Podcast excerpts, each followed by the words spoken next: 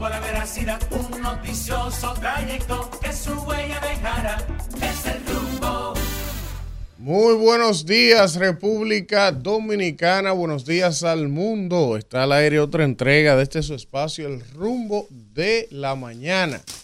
Estamos en vivo como cada día desde ahora hasta las 10.30 con los principales comentarios, análisis y entrevistas de todo el acontecer político, económico y social de la República Dominicana. Para mí, Elvin Castillo y todo el equipo que me acompaña es un honor poder volver a reencontrarnos como cada mañana en este su espacio y agradecer evidentemente a toda la gente que nos elige y nos prefiere diariamente como su medio de comunicación para informarse tanto en el país como fuera de aquí. Gracias a Dios, hoy sí tenemos YouTube.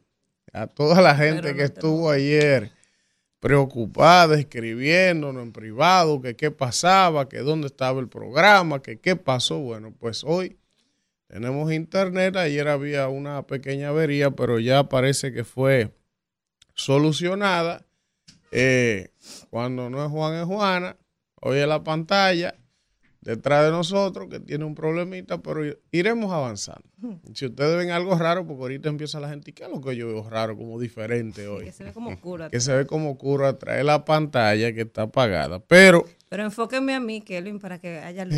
Sí, sí. Para iluminar. Pero deje que se lo Es correcto. Yo, no, estoy de yo me doy mi like, ya no, no somos humildes, no puedo esperar que, no puedo esperar que me den piropo, yo me doy mi propio piropo. Buenos Así es que días, señora Caminera. Así es que venimos. Buenos días, Elvin, buen día, Víctor, y buen día a toda la gente que está ahí en sintonía. En este miércoles 18 de octubre del año 2023, siempre agradecidos de Dios que nos permite estar aquí iniciando el ombligo de la semana laboral y hacerlo de buen, de buen humor, porque el calor nos va a matar, ¿verdad? No yo siempre saludo a la gente del chat de YouTube un poquito más tarde, después de las llamadas, pero veo una, un saludo aquí que no es usual. El señor Juan Pablo Mateo, que está en sintonía desde Milwaukee, Wisconsin, con toda su familia. Así que gracias a Juan Pablo y gracias a todos los que están ahí. Buenos días, señor Villanueva, ya hay alianza. Muy buenos Parece- días. Yo, estoy loca por ver a Alfredo. que- parece que- Alfredo hoy seguro viene malo de un humo. Parece que la- Celebrando parece, anoche. parece, Si llega. parece Si que, llega. parece que las presiones surtieron efecto, ¿eh? Las presiones de, de, de Solo, internas, solo límites a saludar. las Víctor. externas. El intro puede dejarlo. Sí, sí, Vamos sin al intro, saludo. sin solo, intro, solo el saludo. Es difícil hacerlo sin ¿Te intro. parece un intro como de los Rosarios? Mi- mi- mis seguidores esperan eso. Qué Mis seguidores esperan eso. Señores, muy buenos días. Buenos días a toda la República Dominicana que sintonizan este espacio. El rumbo de la mañana. Y aquí estamos. Y aquí estamos todos eh, centrados como la ruleta gira, gira y gira. Ahí va. El presidente Biden aterriza en Israel eh, en medio de todo el bombardeo, en donde inclusive el canciller de Alemania tuvo que Hmm. Tirarse eh, al piso. tirarse al suelo en medio del aeropuerto de Israel Ay, sí. por un bombardeo que aconteció justamente en ese momento. Tú sabes que yo, Sí. espérate, a propósito de eso, ayer dando mucho seguimiento al caso de la guerra. Sí. en Israel y una persona que yo le doy seguimiento diario porque es un israelí que está allá, Sí. entonces él habla español. Dice él y puso el video cuando el primer ministro alemán iba a suelo. correr corte y se tiró todo el mundo al piso, dice él. Eso le pasa a todo el que no es israelí. Ya nosotros estamos, ya nosotros estamos que bombardean y uno, Sí, Suena una no, bomba y no hay problema. pero estos, estos extranjeros cuando llegan aquí, que imagínense. Se espanta por cualquier tirapó. Pero no fue un Sí. tirapó, No, no, no, no, realmente no. tampoco fue un tirapó. Lo que pasó en, el en un hospital en la ah. franja de Gaza, un en lío donde eh. Israel eh, Se están acusando. Se están a todos. acusando entre ellos. se di- dice que no fueron ellos, que esa bomba no salió de ahí. El presidente Biden dijo que las gráficas dicen que ese misil no salió desde Israel.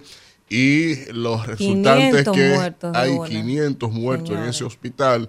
Y vamos a ver por qué eso es una atrocidad También. para Una todo lo que significa También, eh, este Víctor, caso. con Sí. relación a este conflicto, hay que decir que eh, se han iniciado protestas masivas en distintos países y ataques a las embajadas de Israel y de Estados Unidos. Sí, todo, todo el día de ayer hubo en distintos países eh, del planeta protestas masivas frente a las embajadas. Incluso creo que en Turquía la embajada de Israel fue atacada. Eh, evidentemente ellos ya eh, parece que están acostumbrados a esto y no había diplomáticos dentro de la sede de Turquía. Parece que ellos tenían informaciones de que podía ser atacada, pero hay una situación sumamente compleja. Por ejemplo, ayer jamás decía un comunicado que los doscientos y tantos rehenes que ellos tienen están en disposición de comenzar a liberarlos si Israel detiene los bombardeos. Pero Israel, en vez de detener los bombardeos, ha establecido que ahora va a una ofensiva terrestre dentro de Gaza, que hasta que ellos no agarren al último miembro de Hamas, Ellos no van ellos a no van a detener. descansar. Y en realidad, eh, cuando uno ve este conflicto desde el punto de vista humanitario, Sí. pues todos como humanos, si tenemos por lo menos un ápice de sensibilidad humana, lo que uno quisiera es que la guerra se detenga. Ahora, cuando usted se adentra a las motivaciones por lo menos de esta detonación del último conflicto, Sí.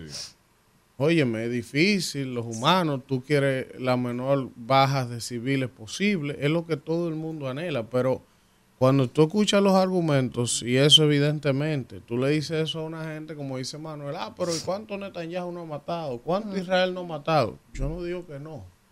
Lo que yo estoy diciendo que lo que detonó este último conflicto eh, es un poco duro usted decirle a los israelíes ahora, no, espérese, Sí, deténganse. pero, Óyeme. pero, pero el nivel. de- Óyeme, o sea, cuando a tu casa se meten, Hmm. Cuando a tu casa se meten, si tú Y provocas nada y te matan menores civiles, te descuartizan gente, pero que te entonces tú secuestran enfrentar gente. el terrorismo con terrorismo también te convierte en un Bueno, terrorista. bueno, pero yo- entonces, la, la forma tan agresiva en que lo están haciendo Bueno. van a hacer que pierdan la guerra, ser- aunque sea de por- manera moral. Por ser un Bueno. Estado formal, no se le puede acusar de terrorismo.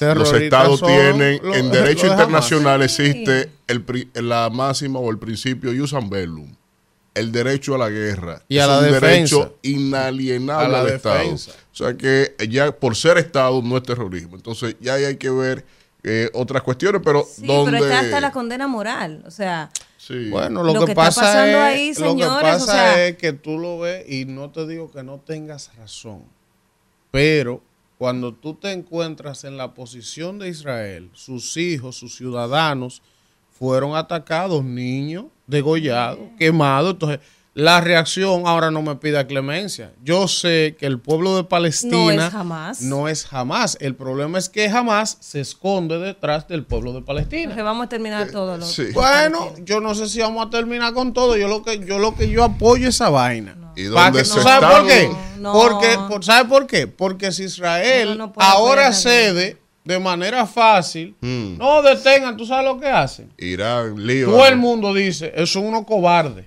Así Vamos es. a marcharle. No, ellos tienen que dar un ejemplo. Y- Tienen que dar un ejemplo para que nadie más vuelva a inventar con ellos, porque es el problema. Y mientras hay protesta en todas las embajadas o en embajadas distintas de Estados Unidos, Israel y hasta de Francia, en el. Líbano, en Turquía y en otros países de esa zona, donde inclusive Israel le ha dicho a todos sus ciudadanos que estén en Turquía que abandonen inmediatamente Turquía, aquí la fumata ha sido blanca. Mm. Hay fumata blanca. Coño, en cogió el ánimo, el hombre. rescate RD. Cogió un chin de Lo ánimo, voy, a Kelvin, dejar, el lo voy a hombre. dejar ahí. No, yo nunca he perdido Yo el estoy ánimo. loco por ver a Alfredo que no, llegue. yo nunca he perdido el ánimo. Alfredo va a llegar hoy. Porque a mí Si llega, el Tene- pro- tenemos un pie aquí y otro pie en el consulado. la ofensiva Goebbels del Palacio y su propaganda no me va a mí a distorsionar mis enfoques. Oye. O sea, yo no, estoy- yo no estoy cogiendo ánimo por nada. Yo sé todo lo que se estaba cocinando. Así que Vamos con los cosas. titulares. Vamos a los titulares. Vamos con- Miren, antes de los titulares, Ajá. antes de los titulares, ¿Qué es lo que porque yo creo que no vamos a volver Ah, a tocar este tema. Yo quiero compartirle a ustedes, a, a Kelvin, un video. ya, cuidado, hay menores escuchando. No, no, no, un video eh, básicamente para quienes nos ven en YouTube y yo poder explicarlo Déjame, ayúdenme ahí un poquito. Para ¿Qué yo buscar el video. Bueno, vaya. pues vamos a ir con los. sí, vamos a lo que arrancar yo con los titulares. video. Arranquemos, sí. arranquemos. En lo que el señor encuentra el video, vamos a, a dar lectura a los principales titulares que traen los diarios para hoy. Es difícil a esa edad Eh, manipular la OEA, señores, la, la misión de la OEA que estaba en el país, sobrevoló ayer la frontera Sí. y vio la realidad del canal. Yo creo que, o sea, ellos primero sostuvieron una reunión aquí en Cancillería, eh, ahí estaban las principales autoridades del tema eh, hídrico aquí en el país, el INAPA, el INDRI y demás, eh, técnicos viendo todo el tema en el canal, y luego de ahí se trasladaron hacia la frontera en un helicóptero de las Fuerzas Armadas y sobrevolaron la zona. Yo entendía Sí. que esa comisión debía también de sentarse con las personas, los técnicos que están eh, haciendo el canal de aquel lado, para escuchar también la versión de ellos. Y hay Porque técnicos haciendo eso. alguien lo aparte- está haciendo. Ah, así sea los echadías. tiramezclas que tienen Exacto, ahí. así sean los tiramezclas, los echadías que estén Sí. ahí. Hay una ingeniera por ahí que está que, que ha salido al frente de, de ese canal y hay mucha gente que está ahí.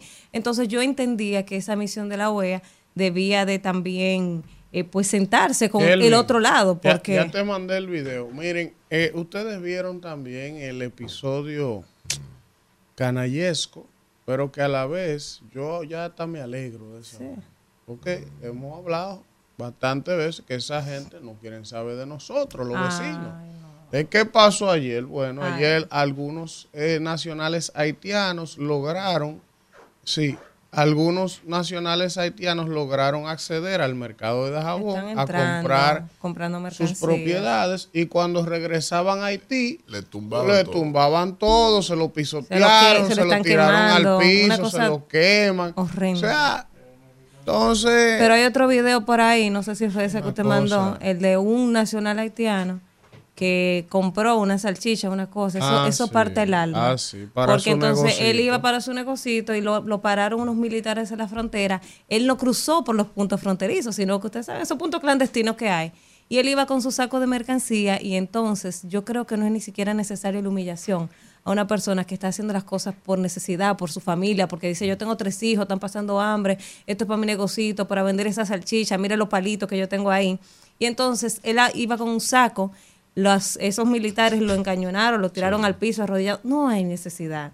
Porque no era droga. Eh, o sea, no era, no era un contrabando, porque él dijo, yo compré 20 mil pesos de mercancía. Lo que y él lo explica, lo que pasa es que cuando uno cruza por la frontera, de aquel lado nos están destruyendo la mercancía.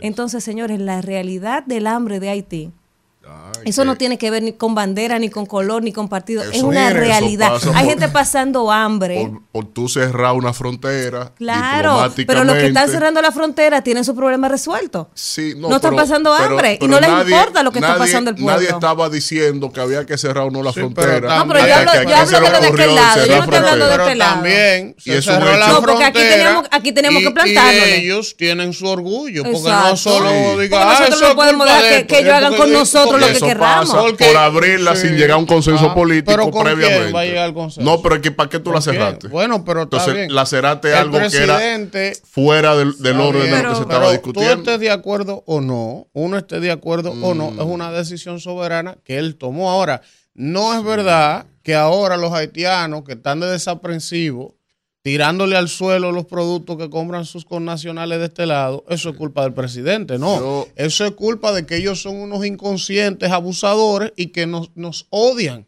Claro. Entonces, lo que Sí, yo creo que debe de entender el pueblo dominicano y las autoridades, que esa gente no quiere nada con uno. y si ellos no quieren pero nada con hay uno, una no. Si Pero hay una realidad, señores, de gente que está muriendo de hambre. Bueno, que pero ¿y no qué- podemos pero- hacernos pero ¿y los ciegos hacemos? ante ¿Pero ¿y eso. qué hacemos? Porque ya el mercado se le abrió. Si yo estuviera Sí. en Cancillería. Sí, pero yo no estoy culpando a las autoridades de nosotros, porque son ellos los que no quieren. Exacto. Si yo estuviera en Cancillería o en el Palacio, que gracias a Dios no lo estoy en esta administración, si no yo hubiese puesto orden ahí al costo que fuera, eh, le dijera al presidente, presidente, establezca la frase, no pare una más, mientras le estén tumbando la mercancía a todo el que compra en el mercado.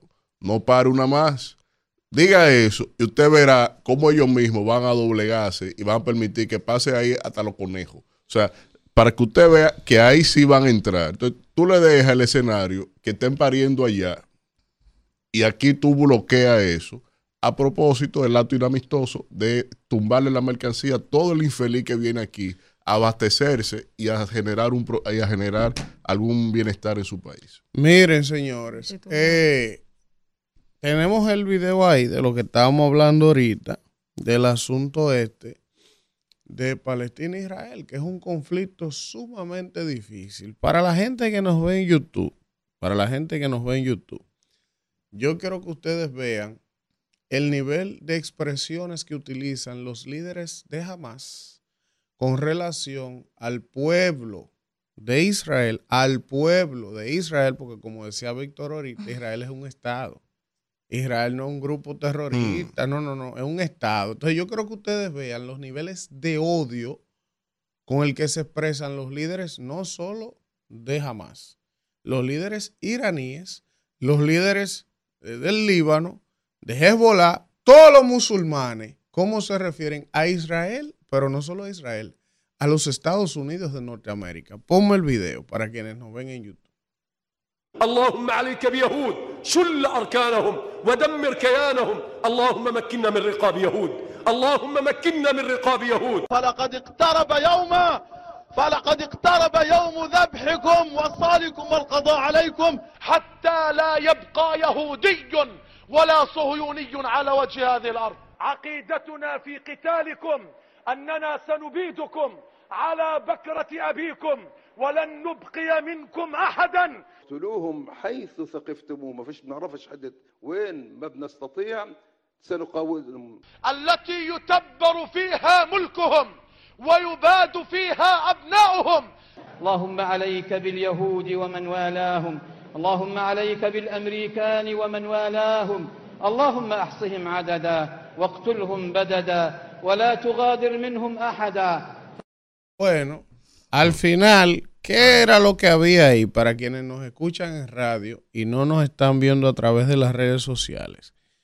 Un video de un grupo de líderes de distintas sectas musulmanas, eh, de Hamas, iraníes, musulmanes, diciendo ahí que uno por uno los judíos tenían que ser exterminados que sus hijos tenían que ser exterminados, que los estadounidenses tenían que ser todos exterminados y que hasta que respire uno, ellos estarán atacando entre líneas. Entonces, reitero, yo soy un hombre de diplomacia, un hombre de paz, un hombre que ama la tranquilidad, pero eminentemente cuando usted tiene sobre sus espaldas un montón de países y de personas que respiran, viven y se desviven solo por destruir un Estado, por las razones que usted quiera, religiosa, de diferencia, pero esa gente solo vive buscando destruir el pueblo de Israel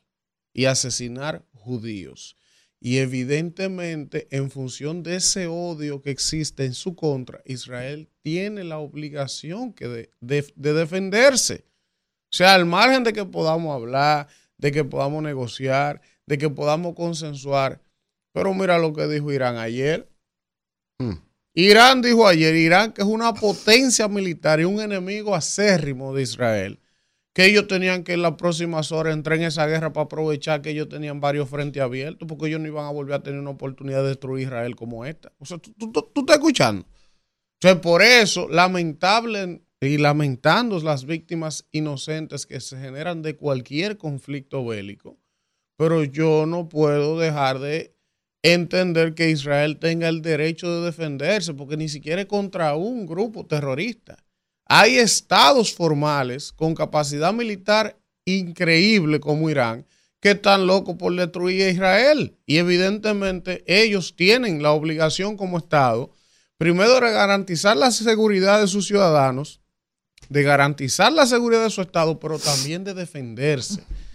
Aunque eso implique lamentablemente las víctimas eh, civiles que siempre son las que pagan estos conflictos bélicos. 500 de uno en un hospital. Es una, co- es una Así es. tragedia. Eh, Ver esas imágenes de ese hospital en Gaza, de verdad que eso parte el alma. Mire, eh, de vuelta aquí al país, sí. Veo ahora una información Mm. Eh, que dice que la Academia de los Tigres de Detroit, ubicada en San Pedro de Macorís, fue asaltada por hombres, más. sí, por hombres armados que sacaron a los jugadores de sus habitaciones, robaron celulares, dinero en efectivo, ropa, PlayStation y más. Los jugadores y el personal vivieron un momento Eh, aterrador cambio. y entonces hay que recordar que el pasado viernes también unos hombres armados eh, entonces penetraron a la, a la Academia de los Cardenales de San Luis, que está en Boca Chica, eh, de Cleveland, eh, tam- los Guardianes de Cleveland también y los Miami Marlins, y también habían sido objeto de robos. Eso- Eso, preocupa porque esa industria produce 600 millones de dólares al año a la Eso- República Y Dominicana. no es la Eso- primera. Y no es la Eso, primera no. vez. La- Ya va hace una de- semana no, apareció no. Va más de otro. 30 No, no, robos. va más Sí, de no- 20 robos. Sí, va más de la 30 academia. robos. Ah, pues Sí. un objetivo. Sí, eso Sí. tiene que ser una Sí, banda. va más de sí, 30, hay una eso- banda. Eso tiene que ser una banda que se 30. dedica a eso. Ahora, yo lo que me pregunto es lo Ah, siguiente. Si tú me dices, bueno, hubo un robo el viernes y hubo un robo anoche, tú dices, bueno, la policía ya tiene que ponerle atención porque se ve que es una... Ahora, cuando tú me estás hablando que ya más de 20 academias de grandes ligas han sido robadas, definitivamente eso es una vergüenza. Porque primero, esas academias son eh, negocios estadounidenses en este país. O sea, los equipos de grandes ligas son empresas estadounidenses y eso amenaza la seguridad jurídica, amenaza la industria del béisbol, porque puede decir una academia de esa, bueno, No, y amenaza- como yo no tengo seguridad aquí, Me yo me voy, voy. yo me Pero voy. que amenaza también me voy hasta, a Colombia, hasta me voy a las Puerto Rico, me voy a oportunidades de nuestros jóvenes Sí, que tienen es academia aquí. Una o sea, desgracia que se o puede sea, armar y una amenaza, y em- amenaza nuestra economía. Son 600 millones de dólares al año que mueven esas academias. La empleomanía también amenaza a los dominicanos. Eso no lo ponen los lunes, cuando va el Ejecutivo al Palacio de la Policía, no lo ponen los lunes ahí, no se, no, no se lo evidencian. y- Buen Es una día. decisión ahí. porque Buenos si van días, 30 Buen día, compañero. Kimberly. en algún informe debieron haberse lo puesto. señores,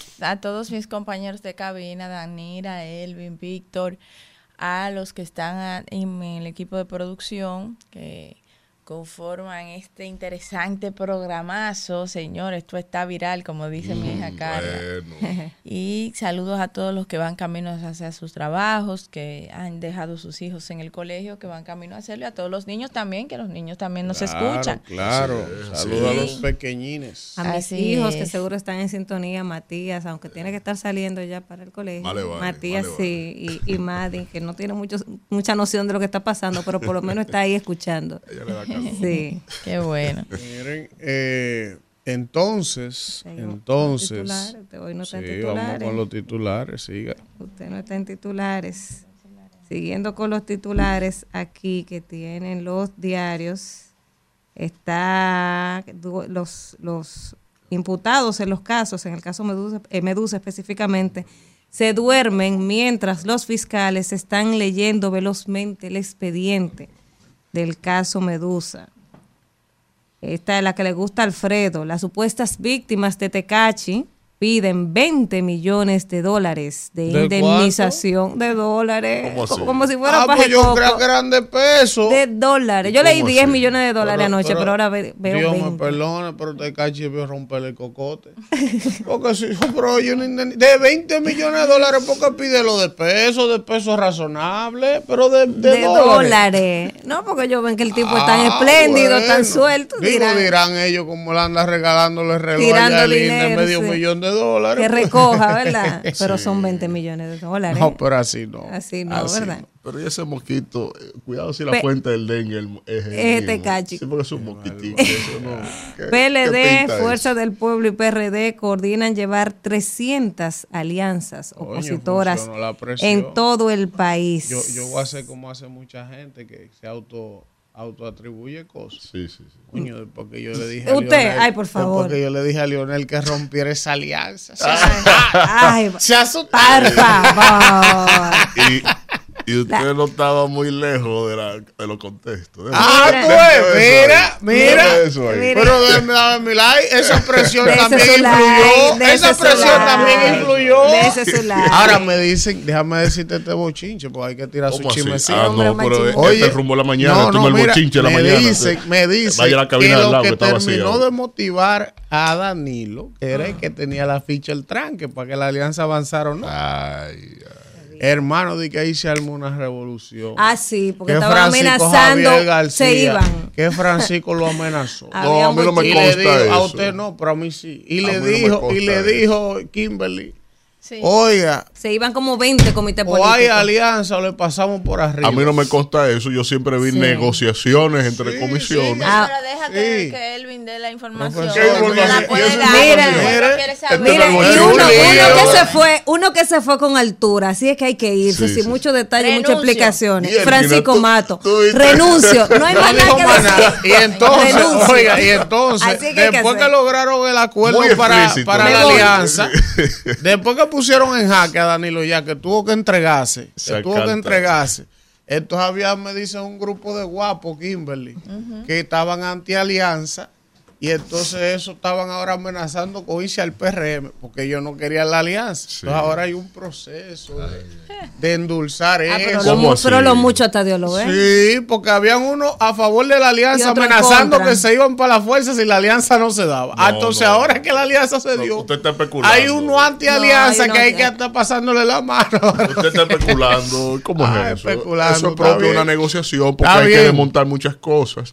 Ahora, yo, como estamos en el bochinche. de Oye, la qué mañana, fresco, Kimberly, son estos tigres. Es que- Hay uno en el chat que que te pare para el vete. eh, Oh. no.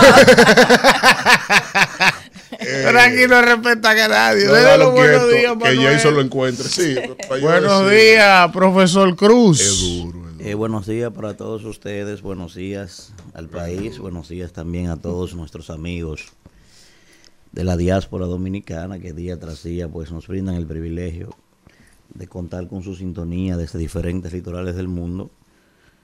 Agradecer como cada día a Dios que nos permite estar aquí con todos ustedes en esta mañana.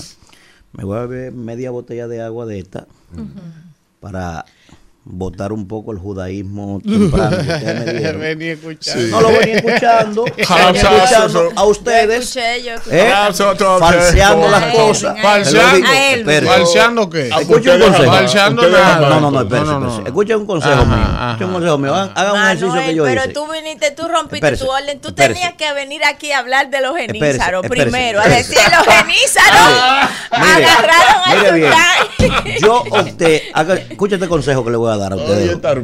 Yo opté por no hablar de Donald Trump. Mire por qué.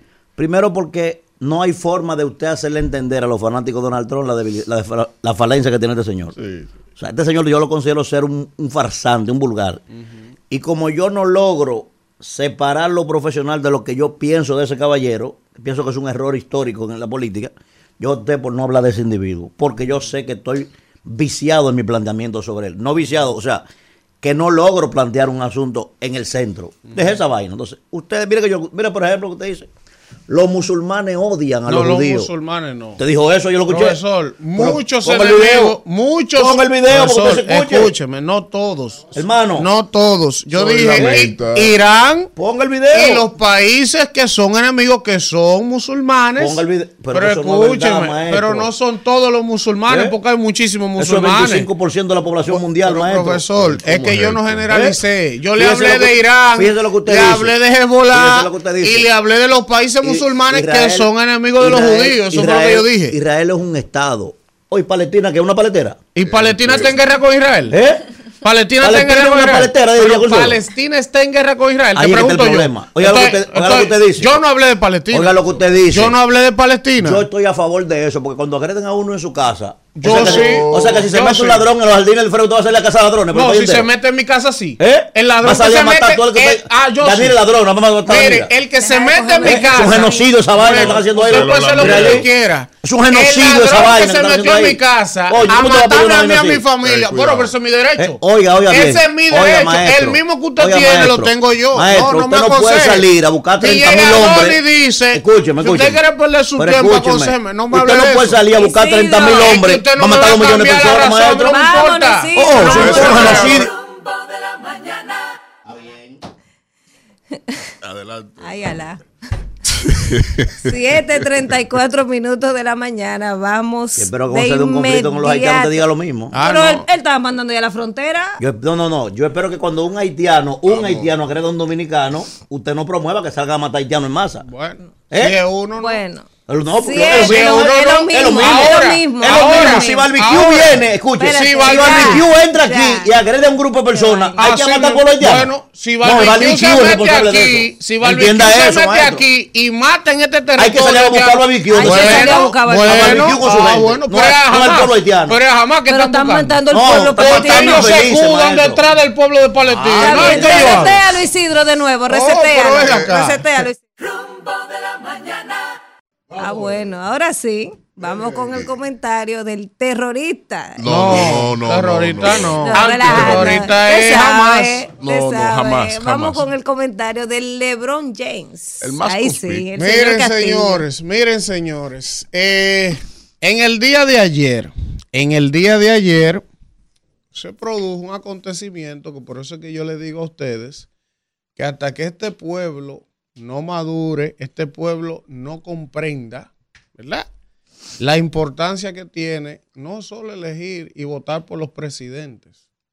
En estos países donde hay debilidad institucional, es más importante que la gente tome conciencia de por qué elegir un Congreso es tan importante, señores. De por qué elegir un diputado es fundamental. De por qué elegir un senador es fundamental. ¿Por qué? Porque con la debilidad institucional que tiene este país y el centralismo que hay en torno a la figura presidencial de manera histórica, que los presidentes hacen lo que les da la gana en estos países, el Congreso juega un rol fundamental pero la gente no lo comprende todavía. Si en este país, en los gobiernos del PLD, hubiese habido un equilibrio en el Congreso, o ahora que el PRM tiene mayoría absoluta en el Senado prácticamente, y en la Cámara de Diputados tiene mayoría también, eso le da a los gobiernos una facilidad de hacer cosas que son positivas, pero también cosas que son negativas. Si la matrícula congresual de este país en este momento hubiese estado equilibrada, no en mayoría PRMista, ayer hubo un diputado del PLD que sometió para? Para que interpelaran al ministro de Salud Pública, para que fuera al Congreso a explicarle a los congresistas ¿Qué él hizo para evitar que el dengue llegara a los niveles que está? Para preguntarle al ministro de Salud cuál ha sido su respuesta como ministro de Salud, porque se supone que él tiene un plan, que él lo está ejecutando, que se supone que él previó que esto iba a llegar a los niveles que ha llegado, y se supone que si él es ministro de Salud y él que dirige la política de salud del Estado, él tiene que estar en capacidad de responder cualquier pregunta sobre ese tema. Ah, pero como el PRM tiene mayoría absoluta en la Cámara, votó en contra. ¿Ustedes creen que un país así puede avanzar? O sea, lo lógico fuera que el ministro fuera a explicar, porque nadie está diciendo que lo va a meter preso. Nadie está diciendo que hay que quitarlo. Lo que los congresistas quieren y el pueblo quiere es escuchar qué él hizo para evitar que el dengue llegara a estos niveles y qué está haciendo. ¿Cómo que vamos a salir de esto? ¿Cuál es la respuesta? ¿Cuál es el plan? A un diputado del PLD somete que al ministro de Salud lo inviten y la bancada completa del PRM votó en contra. Entonces, como la bancada del PRM votó en contra y está mayoría, el ministro no va a tener que ir a la Cámara de Diputados. Entonces, por eso yo le estoy diciendo a ustedes, señores, tomen conciencia. Vamos a equilibrar los congresos. Vamos a equilibrar que la matrícula del PRM tenga un 33% en el Congreso evidentemente incluyendo a Kimberly y Jason. Que la del PLD tenga un 30% y la de la Fuerza del Pueblo tenga otro 30%, para que no haya un dominio absoluto y cuando hayan temas como ese, entonces pueda haber, pueda haber posibilidad de nosotros ver a un ministro de salud dando explicaciones. O pero ustedes se imaginan que ese señor se tuviese que parar ahí y no tuviera ni la más remota idea de lo que está pasando. Pero este es el único país, señores. Aquí hubo unos fallecimientos hace unos meses de unos niños. Antes de los seis que aparecieron el otro día en el cementerio tirados. ¿Eh? 34. Y el del SNS, el señor Mario Lama, no abrió la boca. El ministro de Salud no abrió la boca. Pero tampoco la abrieron cuando pasó lo del cementerio de los seis cadáveres de los niños el otro día. No dicen nada. O sea, no dicen nada. Y el grillo, que era el Zacateca, el que está preso. Y entonces ahora hay un brote de dengue que no hay una cama ni en el sector privado ni público para nadie. Para nadie. Usted puede tener los recursos que tenga. Y si usted tiene un enfermo de dengue ahora mismo, prácticamente usted tiene que llevar a un médico privado a su casa para que le atiendan a un familiar. Si tiene los recursos para eso. Porque el sistema de salud está colapsado desde el punto de vista de la ocupación de las camas. Entonces yo me pregunto si con todo lo que ha pasado con el dengue, si lo que ha pasado con los niños, de los fallecimientos de los neonatos, no son razones suficientes para que el Congreso interpelara a un ministro o lo invitara a explicar. Ah, pero como el PRM tiene mayoría, ellos votaron en contra de eso y ya. Ahí va a seguir ese ministro, haciendo lo mismo que ha estado haciendo desde que llegó ahí, que fue designado. Nada. Es una persona que yo ni le conozco el timbre de voz. Y yo no tengo por qué tener nada en contra de él. Pero si yo siento que él no está jugando el rol de encabezar la política de salud y hay tantos temas que preocupan a la colectividad, coño, yo tengo que venir aquí a decirlo. O sea, yo, yo no puedo venir aquí a decir que está bien que el PRM votara en contra para que él fuera invitado a la Cámara de Diputados cuando hay una crisis de salud sanitaria en este momento con relación al tema del dengue, que era un tema que siempre psíquicamente hay brotes de dengue, unos años más altos que otros, que se sabe que hay situaciones, pero que no se han hecho las jornadas de concientización. No se han hecho las jornadas después de la tormenta Franklin, no se hicieron las jornadas entre los ayuntamientos y salud pública, no se hizo la campaña. Y entonces ahora tenemos un escenario y no hay manera de que uno escuche al ministro de salud diciendo algo con relación a eso. Así que yo le exhorto a la población dominicana que a la hora de votar tome conciencia, depuren los candidatos, pónganse a escuchar sus propuestas por lo menos, y tratemos de alguna manera de que el Congreso sea equilibrado, porque al final todos nos beneficiamos. Cuando un Congreso es equilibrado, hay menos libertinaje para hacer cosas que no necesariamente favorecen a las mayorías. Isidro. Bueno, regresamos en este rumbo de la mañana cuando son las 7 y 43 minutos y vamos a hablar con el pueblo. Con el pueblo. Buen día, ¿quién nos habla y de dónde? Buenos días, buenos días, confesor Martínez del Almirante. Hey, un confesor. Buenos días a todos. He estado escuchándolo a ustedes y me pregunto, ¿dónde están las autoridades de este país? Porque si la frontera estaba cerrada, ¿quién fue que, quemó el mercado? Aquí no se da resultado de nada. O estuve escuchándolo con la cuestión de la liga deportiva que han asaltado, no hay nadie preso, nadie sabe nada. Esto es tierra de nadie. Aquí tenemos un presidente que no resuelve nada. Lo Bueno, gracias, don confesor. Ven acá, ¿y en qué quedó la senaduría de Bonao? Es para diciembre que la van a develar. Tú sabes. El 28. Tú sabes el pugilato nosotros que hay ahí. estuvimos por allá, Jason y yo, ¿En apoyando, Bonao? sí, eh, en, específicamente en Maimón. Ay, Maimón. Y, ¿Y también fuimos a ahí? Cotuí. Bueno, este, eso está la gente desesperada. Nada más falta esa. Desesperada, sí. Yo sí. creo que solo falta. 28, Está el definido, 28 pero lo van a decir. Y Pedro Brán, que todavía no La se ha información que tengo sobre ese tema es que el amigo Orlando Martínez, eso va a generar un problema en el PRM, yo entiendo. Si le han dado larga, ya eso está definido para él. No, no, no, no, no. No, eso no. El viernes pasado a él se le dijo que él perdió. ¿Verdad? Tanto a él como al amigo Albert, que es el actual, el actual alcalde de Maimón. Estaban en Palacio los dos el viernes. Yo tengo la información de eso. Ahora, ¿cuál es el inconveniente que eso va a generar? Porque la información que tengo es que él lo van a llevar como diputado. Y evidentemente que eso va a generar un problema en el PRM, porque si usted perdió una candidatura a la que usted se inscribió y ahora lo van a llevar como diputado y yo perdí, yo merezco que me lleven como diputado a mí también.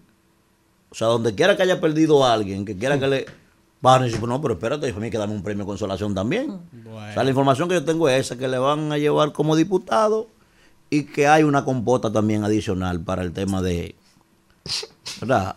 De lo- una compota para, el, Adelante, te- adelante. para el tema de los grillos. Buen día. Que Pero tú no has dicho nada de los genízaros. ¿Quién nos habla y de dónde? Pero él dio, él dio muchos detalles aquí ayer. A provocar de nuevo. Hubo una Quiero que tú guerra. lo pongas en ese ¿Quién nos habla y de dónde? Quieto, que estamos en la pausa. El león de Manhattan.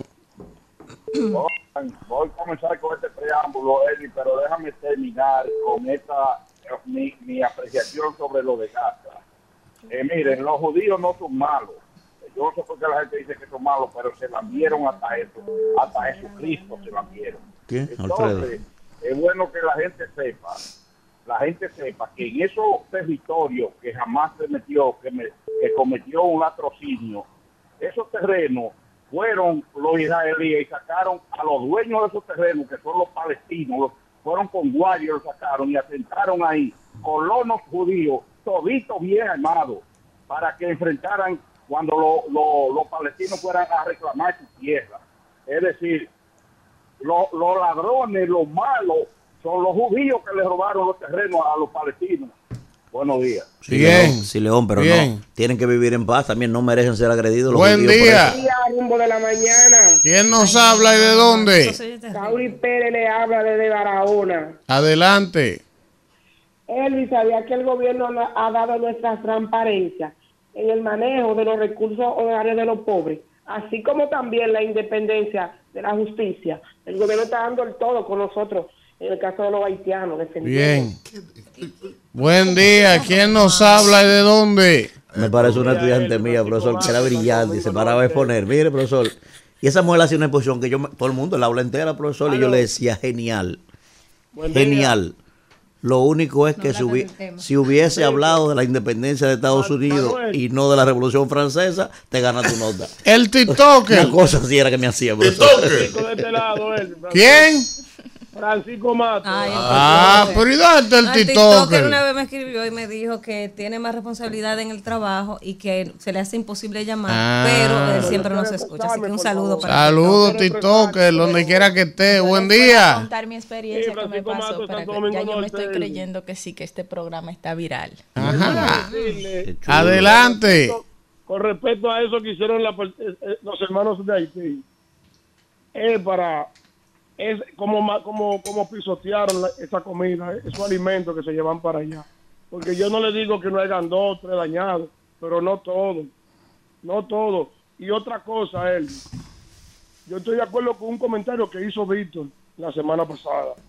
Desde que comenzaron, desde que ellos agarraron y quisieron matar a Leonel Fernández allá en el país, en el país de ellos, debimos de hacer algo con ellos, papi. Ah, o sea, sí, fue Manuel que dijo eso. Buen día. ¿Quién nos habla y de dónde? Díganle a Francisco Mato que él es mi ídolo a partir de hoy. Esa carta la hiciste tú. Renuncio. Oye, no, no. Oye, La ¿cómo fue que le carta de- la Oye, vale puso. Mis distinguidos, no, mis distinguidos. Mis distinguidos míos Renuncio. se pueden cuidar.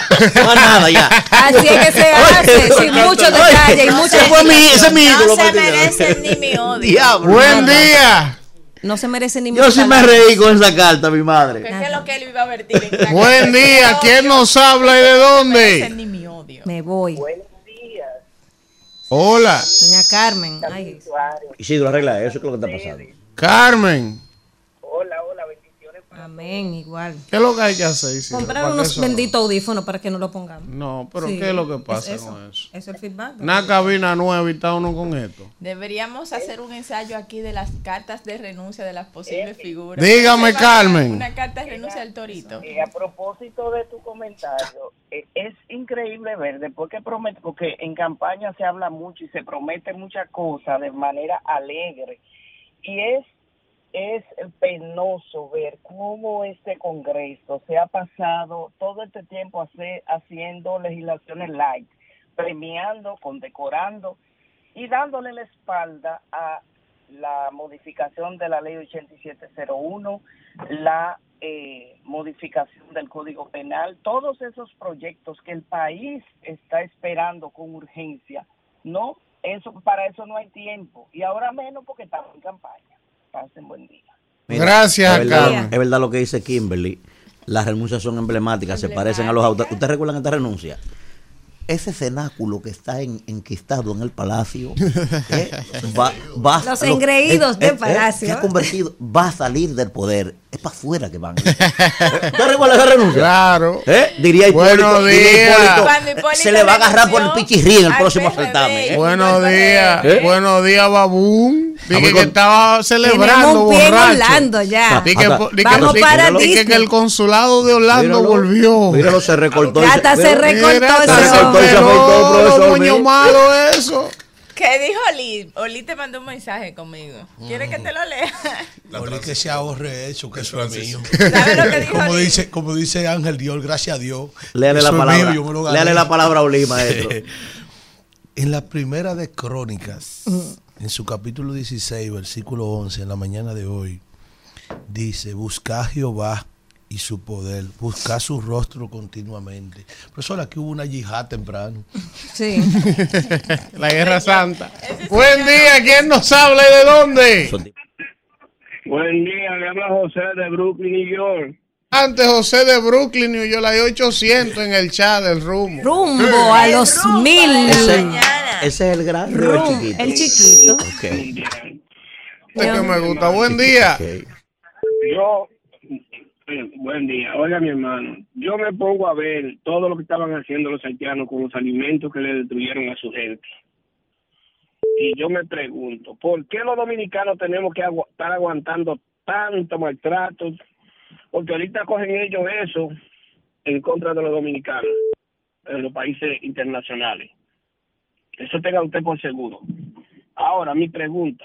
A nosotros nos han condenado en todos los países del mundo con el problema haitiano. Nos acusan que somos racistas, nos acusan que nos maltratamos, nos acusan que maltratamos a las mujeres cuando van a parir. Estamos condenados. Y yo me pregunto, ¿hasta cuándo vamos a seguir soportando eso? ¿Cuándo vamos a decir, basta ya? Ya no nos importa que nos critiquen, ya no nos importa que nos condenen porque condenados estamos. Porque cuando usted tiene una enfermedad terminal, que usted sabe que usted va a morir, ¿qué es lo que usted va a hacer? Usted va a disfrutar, disfrutar los últimos días que le quedan de vida, porque ya Aquí está el amigo de Brooklyn, Nueva York. Buen día, ¿quién nos habla y de dónde? Buenos días, rumboso. Adelante, Carlos de la Rosa de Mano Guayabo. adelante, Carlos. Rumboso, eh, me gustaría ver el debate Abel Martínez, Luis Abinader. Solamente para darme el gusto de ver a Luis Abinader barriendo con Abel Martínez. Y otra cosa, el canal suyo de YouTube, el nivel que están ustedes ya como programa, deberían tener ya una aplicación, profesor, porque ustedes están altos, ustedes están fuertes co- como, como programa ahora mismo. Número Yo estoy de acuerdo con lo Buen que día, ¿quién nos habla y de dónde? No, no, el barrido, sino- Muy buenos días a mis hermanos queridos. Le habla el amistoso Kraken. ¿Nos habla y de dónde? Le habla el Kraken, Elvis. Ante el Kraken. Sí, señor. Miren, antes de dar mi comentario, en primer lugar quiero felicitar a este grandioso equipo. Que ya cuando entro a YouTube no tengo que buscar el nombre, el rumbo de la mañana. Ya él aparece solo y ya rumbo a los mil seguidores y eso hay que felicitarlo. Hermano. Vamos a hacer una fiesta con los rosarios, dijo el jefe. Mira, Elvis, eh, como han habido muchos comentarios eh, diversos, yo entiendo que también hay que resaltar las cosas buenas del presidente. Y tú dirás, bueno, Kraken, ¿y qué cosa buena tú tienes del presidente? Bueno, que leyendo las noticias estaba mirando que el sector privado, que sé que quizá a muchos no les guste, el sector privado ha estado felicitando al presidente Luis Abinader por los esfuerzos que ha tenido de mantener la sostenibilidad macroeconómica, eh, que se ha manejado bastante bien ante los institutos internacionales y la paz social. Entre ellos, una de las personas que la felicitaron fueron Christopher Paniagua, que si bien lo conocen, él es el ejecutivo del, del Banco Popular. Y esas cosas también hay que enaltecer del presidente. No, ahí está el Kraken. Buen día, ¿quién nos habla y de dónde? Buenos días, buenos días, Samuel de New Jersey. Adelante, Samuel de New Jersey. Sí, señor. Díganmele a Luis, a Luis Abinader Corona, que yo me siento caribajo y que me siento dolido, porque los haitianos nos están, nos están utilizando a nosotros como estropajo viejo. haciéndole, haciendo con nosotros lo que se les da la gana y que él que tiene que ponerse los pantalones y enfrentar esta situación y darle 24 horas a los haitianos ilegales para que vayan del país y no atenderle una parturienta haitiana en otros hospitales, porque para una cosa nosotros somos buenas, para otra no. A los haitianos hay que definir el tema, ellos en su lado y nosotros en el de nosotros y tomar la reacción y la acción que haya que hacer para salir de este mal y de este problema, de este piogán. Buen día. ¿Quién nos habla y de dónde? Buenos días, Romo de la Mañana. Eh, Liana de Maimón. y, Le- y Leana de Maimón, así mismo. ¿Cómo están todos? Bien. Hola, Ileana. De Maimón, allá ganó Nisael Luzón. ¿Por qué tú? Vamos, ingrato? vamos. Estamos la gente. ¿eh? Este, Vamos. para hablar sobre el pueblo haitiano, yo creo que Luis va a tener que, que cerrar los ojos y los oídos y dejar de estar escuchando tanta gente y definitivamente cerrar la frontera, porque esos haitianos realmente no quieren nada con nosotros y uno y uno ayudándolo a ellos y, y no ayudan con tantas mujeres pariendo en nuestro en nuestros hospitales llenas Molesto. Y decía, coño, son unos malagradecidos y esto. ¿Tú sabes qué pasó? Tú sabes que esto está lleno de haitianos aquí. Me metieron más de 200 comentarios. Sí, el haitianos. TikTok a mí me Ay, a mí me diciéndome a dieron. mí. Ay, a mí me dieron antes ¿Y de qué ayer. nosotros tenemos que agradecerle a ustedes? Oye, a mí me dieron antes de ayer. Ay, ay, no ay, desafiado. Ah, no no. han desafiado. Venga, Ay, ay, ay, ay, Si Ven me, tú, arranca si- tú. si me desafían, le mando el videíto. Está cogido el agua. Buen día, ¿quién nos hable de dónde? Sí, buen día, hermano. ¿Cómo se sienten? Bien, ¿quién nos habla y de dónde? Jorge Beltré de la zona oriental. Ante Jorge. Hermano mío, yo estoy viendo ahí que los productores de los productores de huevos van a sacrificar 300 mil gallinas porque el, el- el desastre que ha hecho el gobierno con el cierre de la frontera para el comercio, porque parece que lo- los habitantes fronterizos no son patriotas. Los patriotas son los que lo, lo que le quitan las comidas a esa gente que vive del mercado fronterizo. Y parece que el gobierno a eso no, no le da ningún tipo de, de, de mente ni de cosa y sin embargo la economía se está cayendo a pedazos como se está cayendo a pedazos todo. Aquí hay un hospital que lo fumigaron porque tenía chinche. Una cosa que nosotros que la, la creíamos erradicada porque eso es producto de la suciedad. Aguante, maestro, que falta poco. Buen día, ¿quién nos habla y de dónde? Buenos días, Elvin y todo el equipo. Te habla Andrés desde el Bronx. Delante Andrés desde el Bronx. Sí, mira, eh, yo veo mucho alarde ante las decisiones presidenciales y gubernamentales del presidente, pero no hay peor ciego, Elvin, que el que no quiere ver. Haití ahora mismo experimenta un caos, un desorden y una anarquía. Y simplemente lo que dijo el presidente fue, hey, hasta aquí, ustedes llegan. Eso es todo. Oye, Judy Blanco en el chat de YouTube. Elvin, cógeme la línea y cómo yo sé cuál es la tuya. Maestro, maestro. Yo no sé. Maestro. Buen día. Maestro, fue usted que le aconsejó a ese hombre que se pelee a pelado. No, es que él no quería está Balbú. Él no quería ir a Balbú. Oye, que esa El hermano tiene su big en 0-0 y se va Oye, que esa calva está, está, está ajustada, bro. Es la- luz, es la luz. ¿La, cuál? ¿La aquí? No le haga ¿La aquí? ¿La aquí? porque eso es envidioso por su luz. Vaya Balbú, que le ponen un peluquín de eso, maestro, vaya. Elvin es un emprendedor, aparte de estar aquí, Elvin es, Sol. ustedes lo ven así Maestro. modelando su Maestro. barbería aquí. Vaya Balbú, Una que le ponen un que peluquín de eso. Balbú. Sol, pero usted nunca se ha ido a pelar a Balbú. Mucho cabello así ¿Dónde le que ponen ahora? Ay, pero el viernes estoy temprano allá. Ahí me siembran eja. Maestro, Claro. a Enrique, Deja, porque maestro, maestro, Enrique. Cueli y esos cabellos que fue allá que lo pusieron. Enrique Cueli. Y eso también. Sol, eh, usted puso el video del hombre que fue a comprar droga y le vendían veneno. Yo no lo he puesto. Vamos a seguir con la Yo no lo he puesto. Vamos a seguir con la Eso es este rumbo de la mañana. Vamos a La gente, la Vamos a. Pero ponerlo. ahorita, pues estamos en la. Buen día. ¿quién nos habla y de dónde? Este, Bueno, buenos días, buenos días, Elvin. Y ese gran equipo, Luis Hotel de Santo Domingo Este. Dale, Luis. Adelante, Luis. ¿Qué vamos a hacer con este gobierno de Luis Abinader Corona? Primero, le tiene miedo a los haitianos. Segundo, está acabando con este pueblo. Esta energía eléctrica, cobrándole al doble. Luis Abinader, eso no es robar. Si usted no me da un servicio y me lo cobra al doble, no se llama atracar. Usted es un gobierno inneto, malo. Váyase de ahí o renuncie. su comentario, me escribió, me escribió Edu a la noche, como a las 11 de la Y noche. él me escribió a mí también. que haga la protesta y vaya para allá, le van a no, no, no, no solo eso, que mi esposa anoche, estábamos hablando del comentario, ustedes acuerdan- acuerdan que yo dije aquí que me subieron la luz de 6 mil a, do- a Ay, 13 sí, mil. Y me dice, ya, te equivocaste, fue de 3 mil a 13 mil. Oiga, No fue de 6 mil. Haga la reclamación, maestro. Y todos los vecinos de allá están al pecado también. Esa es otra cosa. ¿eh? Pero- escuche, pero- escuche a la gente. ¿Cuánto aire usted ha comprado? Espérese, olvídenlo. espérese, En mi casa se usa, ¿Cuánta en mi casa se usan dos aires de noche. Espérese, de la espérese. habitación de la niña y el de nosotros. Espérese, maestro. Miren, a la gente, no a la gente, no a propósito de eso. que le estoy diciendo, ¿verdad? Que me llamó el director de Deportivo anoche y me tiró. Si hay un gancho, señor, en el que la gente no debe caer, es cogerle el cuentico de yo no voy a reclamar nada porque no va a pasar nada. Al que le aumentan la factura y no reclama más nunca esa factura baja de ahí. Así es. Oiga bien, vaya, haga su reclamación, haga pa' su allá. lío Voy y pa' vaya a Voy cortar. pa' allá. Todo. Yo voy para allá como están yendo los.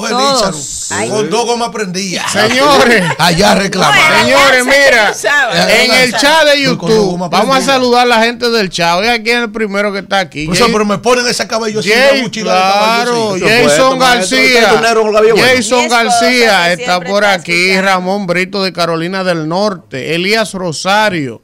Está Ibe Pineda. También Marcos Tapia. Nos saluda por aquí. Joel Alexander Ogallo. Félix Medina. Jaime Luciano desde Washington. Está Ibe Pineda. Como todos los días. Jessica Jiménez. Está por aquí Yacaira Familia, Joel Alexander Bello, Doña Natividad de la Cruz. Y la gurrupela de Real ¿Eh? Pérez. La Real Pérez no está por ahí. La No. Real Pérez no está por ahí. Está Marco ¿Qué le- qué le han Tapia. Fares Gil desde Ohio. También nos saluda Judith Blanco. Por aquí Brian Silva. gracias a Faré ahí, maldito que me está felicitando por adelantado. Sí, de cumpleaños. que sabe que el viernes no me va a encontrar, que voy a, decían que voy a los- ver más doble negro que carajo. los sabrosos del merengue, ¿Eh? hay party. Señores, Emil Correa eh, está por aquí Yacaira Familia. También está por aquí Tintín. Está Robert Alejandro Martínez, Manéjese. Jeffrey Cano, qué barbaridad. Está por aquí Dani. Familia. Elías Rosario nos saluda también, está por aquí. Miguel Ángel Pérez desde Holanda. El señor eh, Camacho nos saluda por aquí también. Eh, Carol Mejía. Son demasiados, son 800. No los puedo saludar a todos. Alfredo. Pero gracias por Ahí estar en está sintonía. Ralph en el chat. Lo que pasa es que él ¿Esa ahora. Sí, él tiene otro nombre. Ahora es de Shadow, el que está ahí. ¿Cómo la sombra. Ah, la sombra. la sombra. Ese es él. Yo Se sabía que no, pueden- nombre. que no podía haber dos personas tan terribles en este país. Diría un viejo que ya falleció a propósito de Te mi cumpleaños el viernes. Los libros mándenlo en sobre. No, no, no, no. no. Deje eso, Señor, vámonos, era Isidro. un buen lugar, Deje eso, pero ahí- vámonos, Isidro.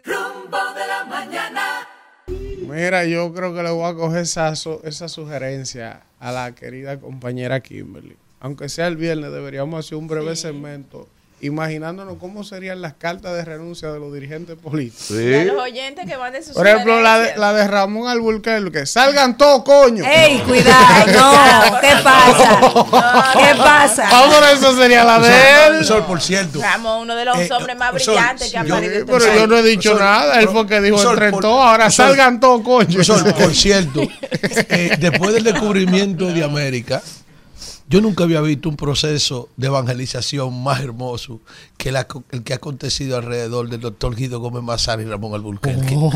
Eso ha sido un proceso de evangelización. Tan que Tan usted de lo que la quería, ¿Cómo se primaria. llama? Usted lo que ¿Cómo se esperaba? La batalla de la fe. Sí, que salió otra ¿cómo se vez. El pastor Ezequiel Molina. Ezequiel Molina, Mi pastor, el evento más importante de este país, La batalla todo de la fe. primero de enero. Que. Dios bendiga a La Ezequiel batalla de la fe. Ahí es una cosa extraordinaria. Dios me lo bendiga. Luis se ha convertido en el Ezequiel Molina de la Eh, política. ah, eso es lo que ha evangelizado a estos dinosaurios. Ha, ha- ha habido un proceso de Y Ramón tan sin Twitter. me dicen que Luis compró un furgón de Reina Valera. Cerrar la cuenta Oye, de Twitter espérate. de Ramón. No, es que eso es la democracia. Profesor, me dicen que el presidente es Abinader compró un furgón de Reina Valera Qué barbaridad. y ha estado despachando Biblias. Mire para que lea la palabra. maestro. A pesar de que no se logró el exorcismo con Cristian Encarnación. ¿con quién? Con Cristian. Ah, no, con Cristian no. ¿Cómo Que mira ese? El, gran ganador, el gran se ganador es la oposición Porque en política se sume. Yo se espero- suma, Se suma, perdón. se se Yo suma. espero- Entonces, entonces, déjame decirlo, Manuel. Entonces, el gran ganador es el Partido Revolucionario Dominicano que adquirió la matrícula fiel que tiene Cristian Encarnación. ¿Usted oyó lo que dijo? ¿Qué dijo? En la O no al racismo y la, la- Dice la aquí, discriminación vengo y al aquí donde popitismo. no hay popi, Yo donde no me negrean, donde no me respetan. ¿Quién fue el gran ganador ayer? Atención. Dijo. Cristian, dijo el ingeniero Vargas. Maldonado tiene una ambulancia nuevecita. Atención a doña Angelita. Amigo suyo. Maestro, Hermano maestro, mío. atención. Amigo suyo. Atención, familia mía, atención a doña Y el Angelita. ingeniero, suyo solo. De nosotros no, de Atención nosotros a no. doña Angelita, que está que si me encuentra me pega fuego. Está encojonadísima conmigo. Angelita, Yo espero, doña Angelita, García de Valga. que usted ayude a Miguel Vargas Maldonado en este proceso. Y antes de juramentar a Cristian, usted haya comprado dos potes de aloperidol y la tengan por ahí. Profesor, mire. ¿Cómo es? Dan Nira, Dan Nira se ha puesto a develar. Hay que tenerle su que la nueva La cuenta, identidad secreta la de identidad RAL. secreta de RAL, que es de Chado, ya ahí le están diciendo Chado o azaroso.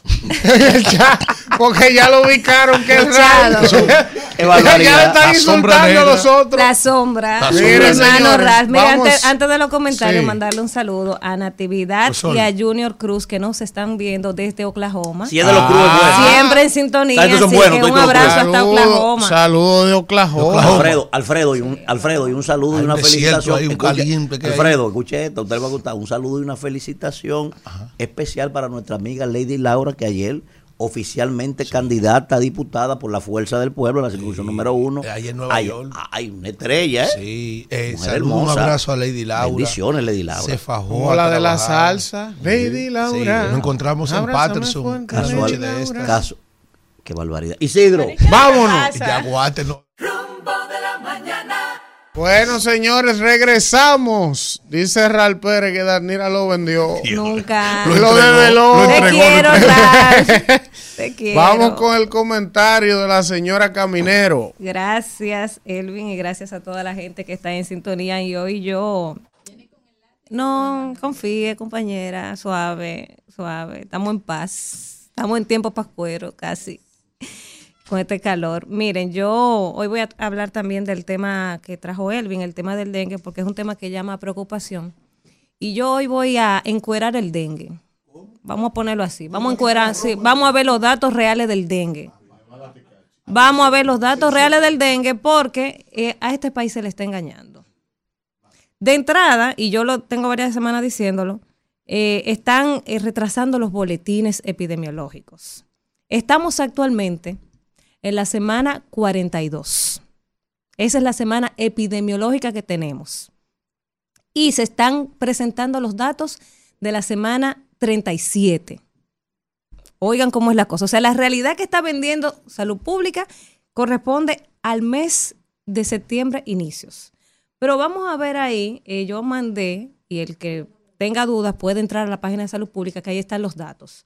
Yo mandé a producción el boletín, el más reciente boletín de la semana 37.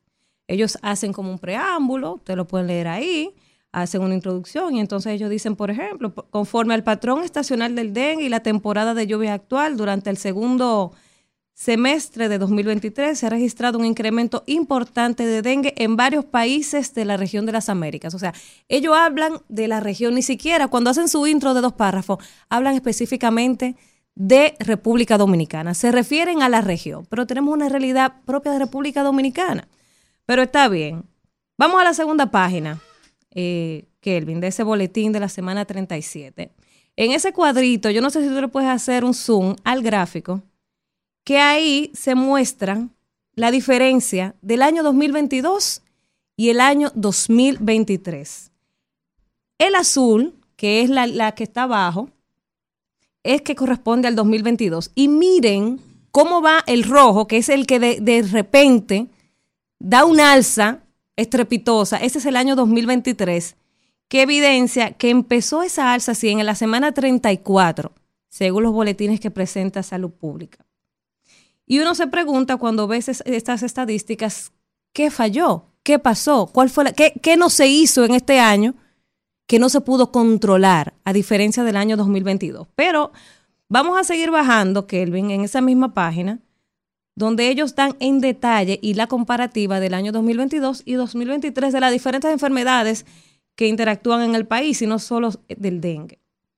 Pero la del dengue, que es la segunda, ahí dice que en la semana 37, o sea, a la semana 37, dicen ellos que tenemos seis fallecidos. Oigan ese dato, seis fallecidos y que para esa misma semana, en el año 2022, habían fallecido nueve personas. Pero si ustedes ven eh, eh, esos colores que se ven, verde, amarillo, abajo ahí está la lectura de ese cuadrito que indica, por ejemplo, el verde, que es seguridad, el amarillo es alerta y el rojo indica que hay un brote. Al día de hoy, que es la semana 37, todavía Salud Pública, según ellos, porque ya vamos por la 42, todavía Salud Pública no le ha dicho a este país que es un brote que tenemos. O sea, para ellos todavía no hay un brote, pero tenemos los hospitales llenos. Niños compartiendo camas, gente muriendo, niños muriendo. Y ellos están maquillando las cifras. Yo le mandé también ahí a producción, por favor, Kelvin, los boletines pasados para que usted vea la manipulación de las cifras. Por eso yo dije, vamos a encuadrar el dengue aquí. Esa es la semana 37, la más reciente. Cuando usted ve la semana, póngame la primera imagen que envié, que es la semana 34. La semana 34, ellos tienen ahí que teníamos cuatro muertos en la semana 34.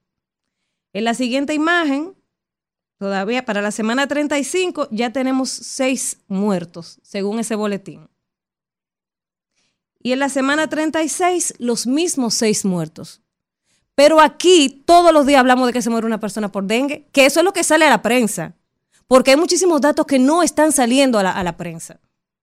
Y a mí me dijo un exministro de salud hace dos semanas que iban más de 50 muertos y que estaban retrasando los boletines epidemiológicos para que la gente no sepa la realidad. Pero es que usted se da cuenta que cuando usted ve los boletines, que todavía ellos no lo consideran como un brote y lo que, y lo, que lo ponen como que, como, que se puede, como que es algo que se puede controlar, no es cierto. Se le salió de control el tema del dengue al gobierno dominicano y da pena que el presidente ni siquiera se le esté informando de cuál es la realidad. El presidente no sabe lo que está pasando. No sabe. Y cuando usted ve, cuando usted ve que a mí eso me aterra, cuando usted ve que un doctor, a un doctor, hasta a un doctor, sí, ya van dos, o sea, pero cuando usted ve que a un doctor se le muere un niño de dengue, uno se asusta. Mira, o sea, uno se asusta. Cuando usted ve que a un doctor se le muere un niño de dengue, usted dice, bueno, pero ¿qué será de mí? ¿Qué será de mí que no soy doctor? Ayer, ayer falleció otro niño hijo de un doctor, del subdirector del, hospital eh, Santo Socorro, el doctor Víctor, eh, el niño Víctor Manuel Méndez, un niño de 8 años, hijo del doctor Víctor Méndez, quien es subdirector del Hospital Santo Socorro. Y la semana pasada, que entrevistamos esta semana, eh, la niña del doctor José Pérez Vidal. Y esos son dos casos que han salido a los medios de comunicación. Pero ustedes saben los casos que no han trascendido entonces yo creo que ya es tiempo de que le prestemos atención. Ah, no, pero ayer nos enteramos que el presidente ahora tiene un canal de difusión de WhatsApp. Ah, pero qué interesante.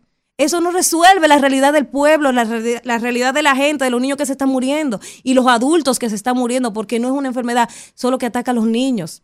Es algo endémico que aquí deberíamos de saber manejar. Aquí no debería morir una sola persona por dengue. Y falsear las cifras es un doble crimen porque usted está engañando al país, haciéndole creer que estamos bien y la gente se está muriendo. Aquí debieron, y lo, peor de todo es que en los mismos boletines se dice cuáles son las provincias donde hay mayor incidencia. Carajo, pero hagan algo en esas provincias. El Gran Santo Domingo, el Distrito Nacional, que son de las principales provincias afectadas. O sea, ustedes saben dónde está el problema y no lo pueden enfrentar. ¿Y cuál es el amor que el presidente le tiene a ese ministro de salud que no habla? O al señor Mario Lama que tampoco habla, que no le dan la cara. El doctor eh, mostró aquí su WhatsApp que no se le respondía, no le dieron respuesta. No, ni siquiera tienen la delicadeza de, contestarle el WhatsApp, aunque sea para darle las condolencias. Sabemos dónde está el problema. Vamos a ser operativos. Vamos a entregar cloro. Vamos a ser operativos. Vamos a fumigar.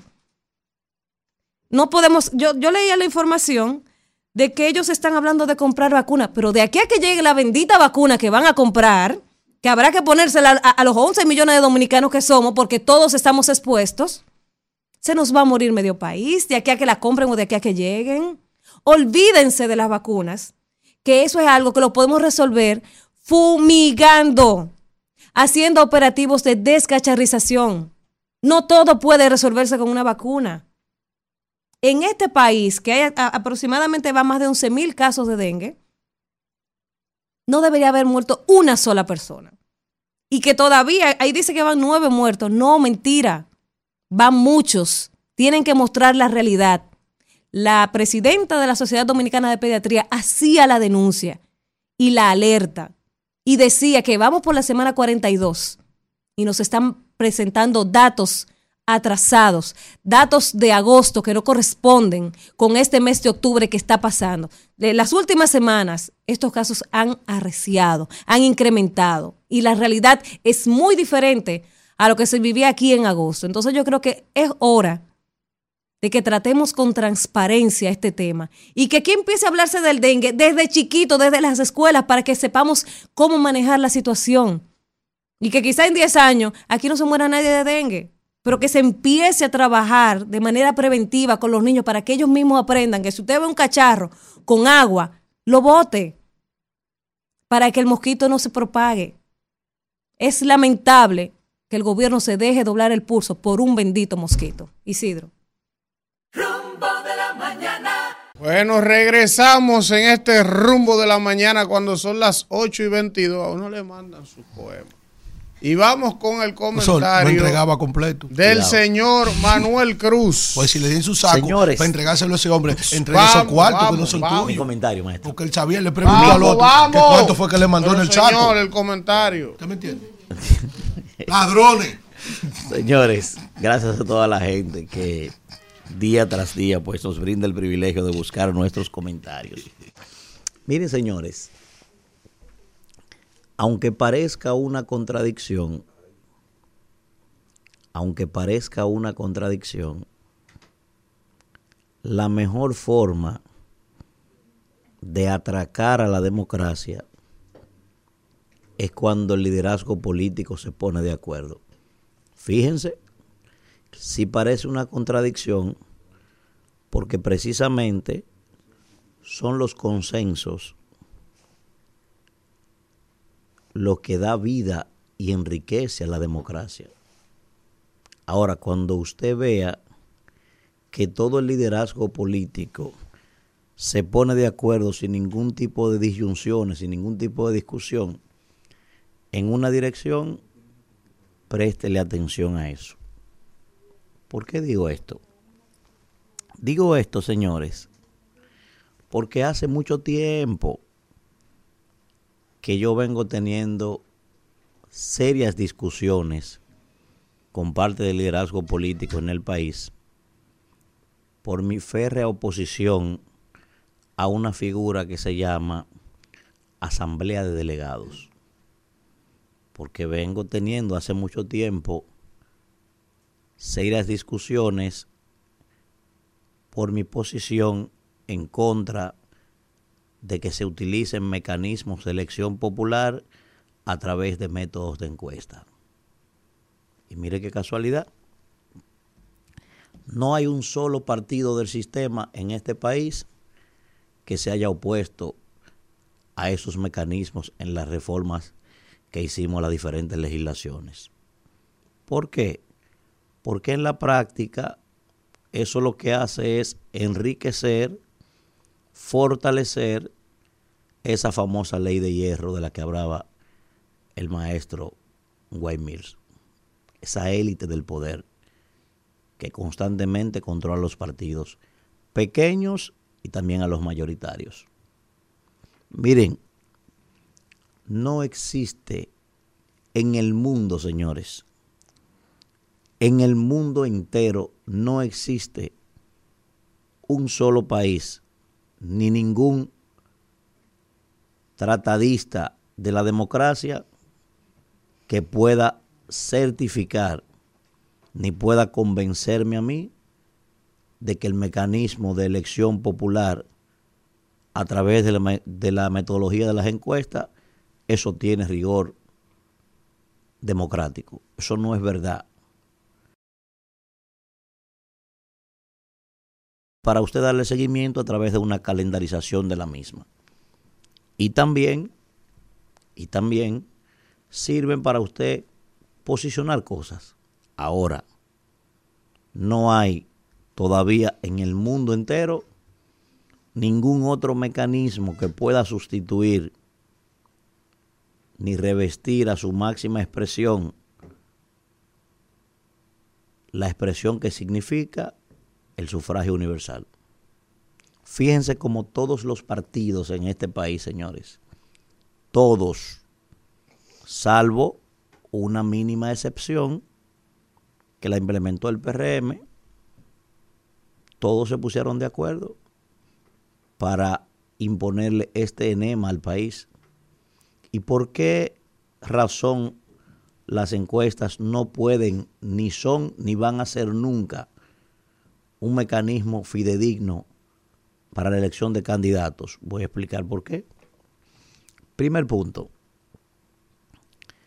Primero, porque si usted tiene recursos y usted logra hacer una campaña de, visi- de visibilidad mucho más profunda que la mía, usted coloca una valla en cada postelú, usted coloca un, un coroplast en todas las esquinas, usted colocó un One Vision en cada carro que hay en su demarcación, usted tiene un afiche en todos los postes de luz. Es muy probable que cuando se mida en esa demarcación, aún siendo yo el que trabaja, aún siendo yo el que el pueblo realmente quiere, cuando le hagan la pregunta a la gente de que se acuerden es del individuo que ve desde que se levanta. Un individuo que probablemente nunca ha vivido en esa demarcación ni le importa. Al mismo tiempo también es muy probable, es muy probable que en el momento en que se hacen las encuestas, por ejemplo, si Juan Pérez ha sido un defensor de haitianos, por ejemplo, toda su vida en su discurso, pero es un hombre trabajador, es un hombre bueno, resulta que cuando van a medir en medio de un conflicto con los haitianos, Alfredo de la Cruz lo sacan de circulación, porque todo el mundo sabe que él es abanderado de ese tema. Sin embargo, el hombre que ha trabajado todo el tiempo en esa demarcación, el hombre que se faja por la comunidad, es Alfredo. Ah, pero eligieron a Kimberly o eligieron a Juan Pérez, porque en ese momento el escenario estaba viciado. Pero peor todavía, señores, que es mi mayor problema, mi mayor disquisición con este método de elección, yo le voy a poner un ejemplo, sin que eso signifique, ojalá no lo tome personal, sin que eso signifique que le estoy desmeritando para nada. Por ejemplo, el actual senador de la provincia de Santo Domingo, el buen amigo Antonio Taveras.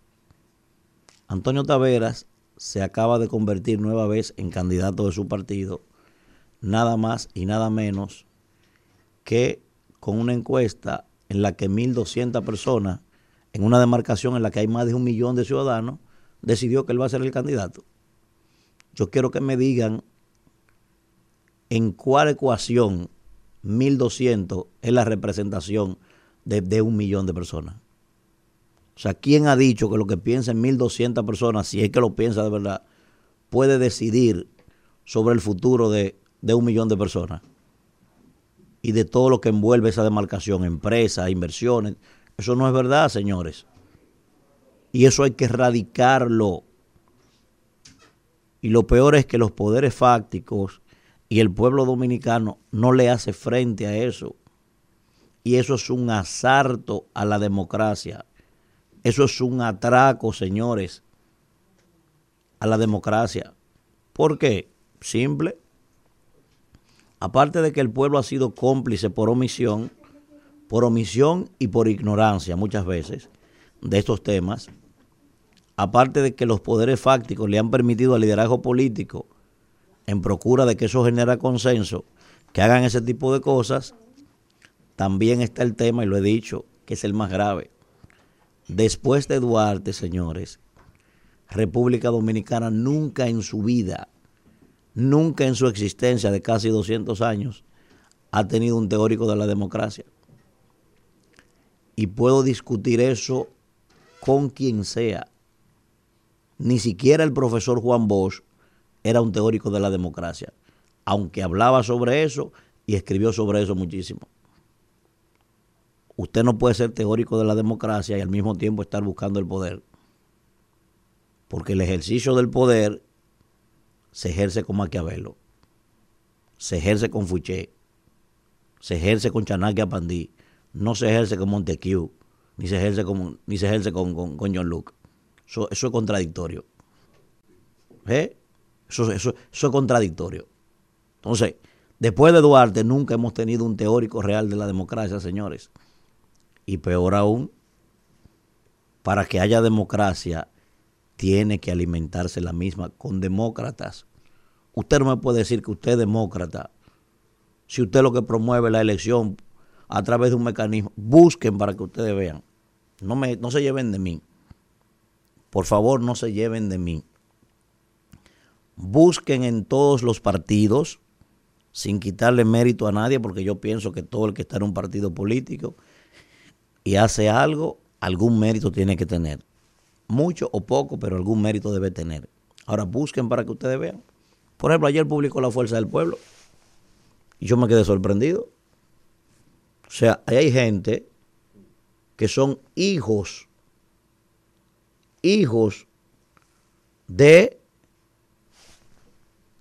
miembros de la dirección política de la Fuerza del Pueblo. Ahí hay mujeres que son esposas de miembros de la dirección política de la Fuerza del Pueblo. ¿Eh?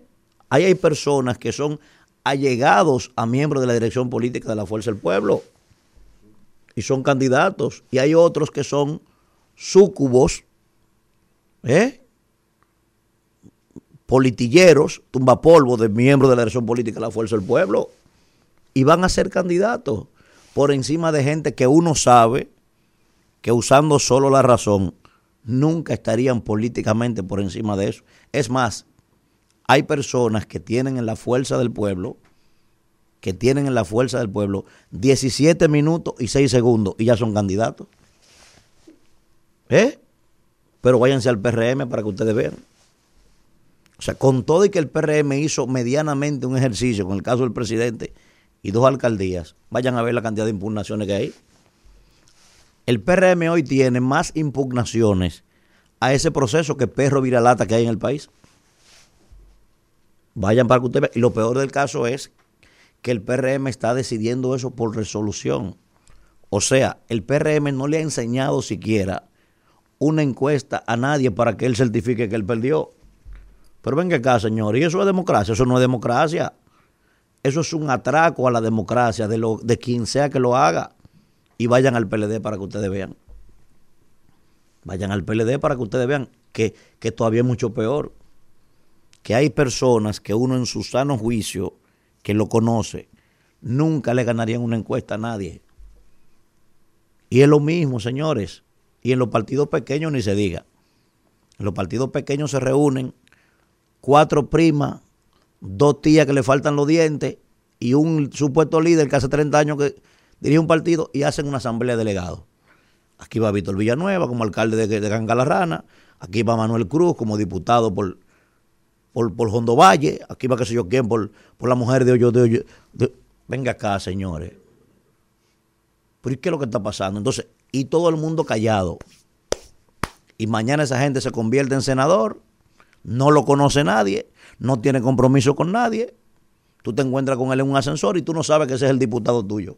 Porque tú no lo viste nunca. A él lo eligieron, lo pusieron ahí. Ah, yo soy amigo de un miembro de la dirección política de mi partido. Y a mí me pusieron. Y ya, y no tengo compromiso con nadie. Y el país callado. Y estos tipos haciendo lo que le da gana con eso. Esa vaina hay que erradicarlo. Las encuestas son para trabajo, las encuestas no son para elegir personas. De, a- de quien sea que lo haga, yo no me estoy refiriendo a ningún partido en específico. De quien sea que lo haga, eso no debe ser, señores. Eso no debe ser, por eso he dicho, a pesar de que la democracia se alimenta de consensos, estamos en presencia en este proceso precisamente sobre la base de un acuerdo político, de un atraco vulgar al ejercicio libérrimo de la democracia. En eso estamos, sin que eso signifique que yo le estoy quitando mérito a nadie. Absolutamente. Y no me estoy refiriendo tampoco a nadie en particular. Ahora, no es verdad que una demarcación en la que hay un millón de personas, ¿eh? o en la que hay un millón de personas, no, en la que hay solo un millón de electores. Personas todavía son mucho más. Hay que multiplicarlo por lo menos por tres. Y usted me va a decir a mí que usted se va a convertir en candidato porque 1.200 personas dijeron que usted iba o sencillamente porque usted es amigo de Víctor Villanueva y Víctor Villanueva pertenece a una dirección política y él dijo que usted va. No, no, no, eso hay que frenarlo en este país. Eso hay que frenarlo en este país y eso no aporta nada a la democracia. Así no. Dale, Isidro. Regresamos en este rumbo de la mañana cuando son las 8 y 38 y nos acompaña un invitado muy especial, Manuel Crespo, delegado técnico ante la Junta Central Electoral del Partido Fuerza del Pueblo y un dirigente, ah, delegado político, Político, delegado político ante la Junta, corrijo, no técnico, delegado político, exacto. Entonces, miembro importante del Partido Fuerza del Pueblo y con Manuel vamos a conversar muchas cosas interesantes e importantes. Buenos días, Manuel. Profesor, permítame hacer la, pregun- la primera pregunta. Yo- Sí. Muy buenos días. Yo se la a sé. este extraordinario y formidable equipo de cuarto bate, ¿verdad? Vamos a cederle al príncipe. Ustedes saben que la, la mejor entrevista se da fuera de. Ah, cámara. sí, siempre, siempre. Los mejores programas. Deberíamos hacer, la- deberían hacerse las entrevistas fuera de cámara. Deberíamos hacer un programa que se llama Entre Pausas. Sí, sí, sí. Vamos a darle la palabra al príncipe del pueblo de Galilea Qué que bueno. pidió la primera pregunta. Sí, qué bueno que tú estás aquí en tu condición de dirigente político y también como delegado político de uno de los principales partidos del sistema de la República Dominicana. En condición de amigo de ustedes. Sí, en No, este lo caso primero. de, la oposición.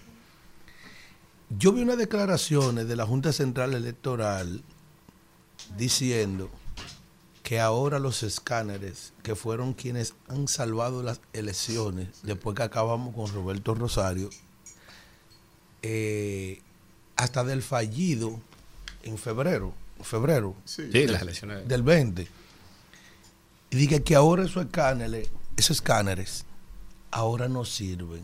Y me hablan como que estamos en, en- en un tiempo eh, corto no para sirve, esa que no se actualizan. Oh, no, no, y dije que, que- que no presentan para la seguridad. Y eso fueron que hicieron las elecciones, que eligieron este gobierno en, menos, en medio de una incertidumbre, sirvieron para hacer este gobierno que estaba en la oposición y unas elecciones que se interrumpieron. ¿Por cómo eso? Dije que ahora no, no presentan seguridad. Vamos a ver. Eh, Miren, eh, lo, Y que hay que comprar otros. lo primero es eh, lo siguiente. Nosotros somos y hemos sido muy sorprendidos por esa convocatoria que hizo el Pleno de la Junta, todos los delegados de los partidos. Precisamente en esta semana, el lunes pasado, para informarnos que precisamente han tomado la decisión, o quieren, han planteado la decisión, la posibilidad de la decisión de, de la adquisición de equipos nuevos, más equipos, porque esos escáneres ellos descubrieron ahora que, que no son la garantía, que no funcionan. Nosotros nos sorprendimos porque hace ya varios meses la Junta precisamente nos convocó el Pleno, todos los partidos, para informarnos que evaluaron todos los escáneres y coincidieron que habían algunos tenían fallos por el tiempo, como es normal, el uso de- lo- en el tiempo de los equipos, y que por tanto la cantidad que estaban, eh, que eran funcionales, o sea, que funcionaban correctamente, lo cuantificaron, lo evaluaron, y que por eso eh, tenían que adquirir equipos nuevos, con tecnología nueva, pero que ellos, con el software que diseñaron, porque en este caso el software que vamos a utilizar, o que está utilizando la Junta, o que vamos a utilizar en los procesos, es un software diseñado eh, por los eh, técnicos de la propia Junta Central ¿Otra Electoral. vez? Sí. No así por una empresa especializada en diseños, aplicación de software electorales internacional, que las hay, especializadas precisamente en ese tipo de software electorales, eh, y que por eso iban a- habían diseñado un, sistema híbrido, es decir, eh, podíamos correr el proceso con los escáneres eh, existentes, más los nuevos que se iban a adquirir. Y para esos fines, ellos diseñaron un- el software, lo, lo- prepararon para que pudiera el sistema de manera híbrida funcionar correctamente. Bueno, todos lo aprobamos, todos los partidos aprobamos eso. Nos, dieron los plazos, todos los partidos opinaron, los técnicos, bueno. ¿Qué resulta? Que nosotros desde hace más de un año, en varias instancias reiterativas, hemos venido planteándole a la Junta Central Electoral, inclusive en las tres visitas que oficialmente ha hecho el presidente Leonel Fernández a la Junta, a propósito de la entrega de- del padrón, cuando llegamos a la cifra de un millón de afiliados, un millón y medio, y cuando hicimos el, el meeting en la Plaza de la Bandera, que precedió la entrega el lunes 25 pasado, de sobrepas perdón, sí, de septiembre, de sobrepasar la meta de los 2 millones. También hicimos la visita oficial a la Junta y en todas, el presidente Fernández, al igual que nosotros, como los delegados políticos de la Fuerza del Pueblo, de hace más de un año venimos insistiendo primero en la auditoría al padrón, que tiene ocho años, ya cumplió ocho años que no se hace. Te estoy oyendo. Segundo, la auditoría a los hardware, a los equipos y a los y al software.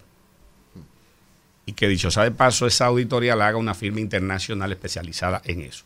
Se solicitó, eh, a, propósito de esa solicitud nuestra, la Junta le pidió a OEA, al IFES y creo que a CAPEL que hagan esa auditoría. Resulta que ellos no son especializados en eso y por eso le respondieron a la Junta que no, aunque la Junta no nos, no nos los ha comunicado a nosotros. La decisión de ellos, de esas instancias, IFES, OEA, de que no pueden hacerlo, la Junta no, no, no se lo ha oficializado a los partidos. Y es extraño el manejo discrecional de la información. Manuel, mira. Y a propósito de eso, a propósito de eso, hay empresas especializadas en ese tema. La Junta debe hacerlo. Pero ¿qué pasa? Ahora nos sorprende de que nos convoca para decir que hay que comprar los equipos nuevos porque esos equipos, esos escáneres no sirven. A propósito de que lo probaron, de Eso que no fueron los que se usaron, y, y discúlpeme, los que se usaron en la, eh, ahora en la primaria del. PRM, no, en, el, en el lo 20, explicó, sí. pero ahora en, la, en lo del PRM. no sabemos qué usaron en la primaria del PRM. porque Que fueron rápido la transmisión. no Pues sabe- rápida. exacto, pero no sabemos con cuál equipo ellos trabajaron en la primaria del PRM porque ni los delegados fuimos invitados como observadores, porque la Junta, por ejemplo, debió aprovechar ese proceso para utilizarlo como, pilo- como piloto, como ensayo, laboratorio de ensayo para todos los partidos. No sabemos cuál utilizaron, si los viejos o los nuevos. No me digas. No lo sabemos, Estudiado. porque no nos invitaron. Pero, Pero, además, ya, pero, ya hay nuevos, ya compraron nuevos. Usted dice bueno, los nuevos. Si tienen algunos, no lo sabemos. Nosotros estamos a la espera de que la Junta nos suministre el informe oficial, porque tampoco en esto no nos ha informado por escrito. Y en la audiencia el lunes le, le dijimos, bueno, pero no nos pueden traer aquí a informarnos aquí para decidir aquí. Comuníquenos por la vía oficial a todos los partidos, entréguenos el informe que ustedes tienen con las evaluaciones que tienen para la- las mesas técnicas de cada partido poder evaluarla y opinarla. Y que nos den un plazo de siete días, seis días, cinco días, variaron los días, pero al final se aprobó eso. Estamos a la espera de que nos suministren el informe. Entonces, en- a propósito de esa, de esa, de esa primaria, eh, que todo el país sabe que hubo muchas inconsistencias. Además que nadie fue testigo, ninguna institución fue, estuvo ahí presenciando eso, pero hasta los propios, varios precandidatos internos de ese partido se quejaron de que ni siquiera le permitieron delegados a ellos. Caso de Rafael Albuquerque, que yo lo vi en los medios.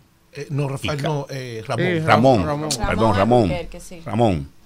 Eh, excúsenme el bien, está Ramón Alburquerque y Guido Gómez Mazara se quejaron porque no le permitieron delegados. Solamente estaban los delegados del presidente en reelección. Inclusive yo pude presenciar cuando estaba viendo una de las tantas cadenas montadas de radio y televisión a nivel nacional, que cuando dieron el boletín, uno de los boletinos de los informes de resultados, con el 52% de los votos válidos computados, el total de, personas votantes a ese momento eran, eh, eran, aproximadamente 400 mil, 400 mil y tantos votantes. Faltaba el 48, ¿verdad? Cuando completaron el 48, pasaron del millón. O sea, yo quiero que alguien me explique Numéricamente. cómo el 48% es más que el 52%. Mira. Entonces, ¿qué es lo que nos sorprendió? Nosotros le dijimos responsablemente a la Junta, mira, donde están convocando ahora, faltan menos de cuatro meses de las elecciones para cambio de la estructura de informática del proceso. Muy peligroso. Yo no soy experto en informática. Yo hace, a Chepa soy contador de la perito y abogado. Yo, yo quiero, Manuel. Entonces, decir ¿qué es lo que pasa? a discúlpame eso. un Sí, segundito. sí. Un segundito, Elvin. Un segundito, Elvin. ¿Qué es lo que nos preocupa? Nosotros, la ley, la nueva ley del régimen electoral, la 2023, ¿qué establece en su artículo 266? Se lo leímos al presidente de la Junta y al Pleno. Establece que a más tardar, o como tope, a un año del proceso de elecciones, es decir, en este caso de febrero, que son las, elecciones municipales, y mayo las presidenciales y congresuales, deben hacerse las pruebas y las auditorías, o sea, el proceso de prueba y de auditoría de los equipos y de los software deben hacerse un año antes de las elecciones. Y venimos nosotros hace más de un año solicitándole eso a la Junta Central Electoral y la Junta dándole larga, esperando que se acerquen los plazos, que se acerquen los días de las votaciones. Me imagino que para después decir que no tienen tiempo para hacerlo. Porque ¿qué es lo que pasa? Después que usted haga una auditoría, los hallazgos que resultaren en cualquier dirección, del punto de vista técnico, los que son expertos en informática lo saben. No se sabe el tiempo que tomen para resolverlo, para darle respuesta o solución a esos hallazgos, esos problemas que se puedan presentar a raíz de una auditoría en un software, en, una, en, un- en los hardware, en el hardware o en los software de, esos equipos, de esa, de esa tecnología de esa estructura de informática. Entonces, eh, yo quiero ver cómo es que la Junta va a resolver el bajadero de carácter legal primero, porque la ley establece un plazo de un año.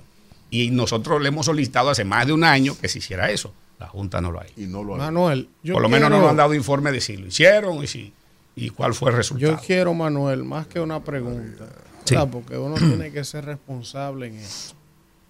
El presidente de la Junta es un amigo nuestro y de este espacio. Incluso nos ha apoyado de manera reiterada, cosa que le agradecemos. Amigo Ahora- mío. Ahora, Estudió, bueno, Ahora. yo le llevaba unos semestres en la UAS. cuando yo vi el planteamiento de la Junta esta semana con relación a los equipos, yo me preocupé. Tú has explicado aquí de manera magistral primero el tema jurídico. La ley dice que si es un año antes, si es un año antes, tú no me puedes venir a hablar cuatro meses antes de que tú vas a cambiar equipo. Tres Pero, meses. pero yo recuerdo perfectamente, previo a las elecciones del año 2020, que yo fustigué de manera voraz la Junta de Castaño, porque hizo lo mismo. La Junta de Castaño, Roberto Rosario había comprado unos equipos que no se le había dado el uso, y de buenas a primeras salieron con un planteamiento similar a este, Una empresa que hay que comprar unos equipos, recuerdo como ahora 19 mil millones de pesos para comprar equipos. Anótale cuatro al proceso de ahora. ¿Qué pasó? Compraron los equipos por encima de la cabeza de todo el mundazo y los equipos terminaron no sirviendo. Y tuvieron que terminar las elecciones con los escáneres de Roberto que ellos habían satanizado para justificar la compra de los nuevos equipos. Y eso fue así, no porque yo lo esté diciendo. Usted tiene diferencia con Roberto. entonces, no, Usted, yo tengo diferencia tiene con Roberto Rosario. Ahora, ahora, ah, y nada de eso se investigó. Cuando esta junta llegó, nos cansamos de pedirle que rindieran un informe sobre lo que pasó en las elecciones pasadas de este micrófono y nunca lo hicieron. Ojo, una persona que apoya este espacio nos ha apoyado y es un amigo, pero una cosa no tiene que ver con la otra. Entonces, lo que Manuel está planteando aquí es un asunto muy delicado. Si la ley establece que esos informes, que esas auditorías forenses que hay que hacerle a los equipos tecnológicos que se van a hacer las elecciones un año antes, la Junta no puede salir a cuatro meses ahora que va a comprar equipo nuevo. Pero lo que más me preocupa es el tema de los software que son de producción local. No porque yo desconfíe de los técnicos de informática locales, sino porque ya hay un precedente. El problema que hubo en el 2020 fue por lo mismo, porque un técnico de la Junta fue que hizo el jodido sistema y falló el sistema. Así es. Entonces, eso, eso es una vaina. De verdad, a mí me gustaría, y aprovecho la entrevista, y este programa yo sé que lo ven en la Junta, para invitar al magistrado o que venga alguien de la Junta que nos explique aquí, aquí, claro, sí, claro, sí. para que nos explique las motivaciones del planteamiento de cambiar los equipos tan cerca de las elecciones. ¿Para qué? ¿Cuál es la necesidad? Pero ellos hicieron la primaria del PRM y todo fluyó bien. Pero es una cosa terrible. de una vez. El- los datos fluyeron rápido. Sí, pero ¿cuál es dato? Porque. Está bien. Aunque el 48 Al fue más que el un 52. conteo no aritmético. Está bien. Vamos, Daniel, vamos. Manuel. Yo, yo de, man- de todas maneras, miren, de todas maneras, Qué barbaridad. al presidente de la Junta Central Electoral, como bien dices tú, que no es un tema personal ni de amistad. Yo soy ami- Quizá yo soy más Así amigo de él. mismo lo dijo Manzanero, una canción. Sí. Entre tú y yo no hay nada personal. No hay nada personal. Yo quizás soy más amigo de él que todos ustedes, Ah, porque fuimos compañeros de la Universidad Autónoma, de aulas, en las polvorientas aulas de nuestra querida De la UA. Me pusieron a coger clase Ah, en el Universidad suelo y un pedazo sí. de blog. Porque se- róbense los cuartos, pero compren la butaca, maldito. Ahí estudiamos y yo le dije a él en una de la- en, en una- en varias reuniones del pleno le- y públicamente le he dicho que esta es la gestión de Román Jaque.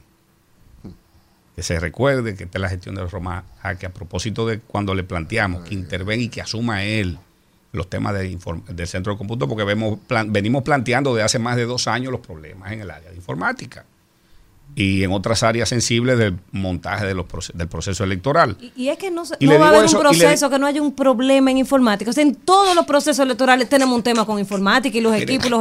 Miren, lo que pasa es que increíble. si, si cuando se trabaja y se actúa y se eh, proyectan las cosas con transparencia. ¿Será intencional? eh, Bueno, yo no creo en la casualidad. Eh, yo no creo en la casualidad ni en la casuística. Yo, y menos en temas electorales, y menos aquí en República Dominicana, con la historia de fraude eh, eterna que tenemos, proceso tras proceso. O sea, yo creo que la cosa tiene que ser transparente. Si nosotros, desde hace más de un año, venimos pidiendo cosas que, so- que lo establece la ley. Que no hay que pedirlo, que no hay que pedirlo.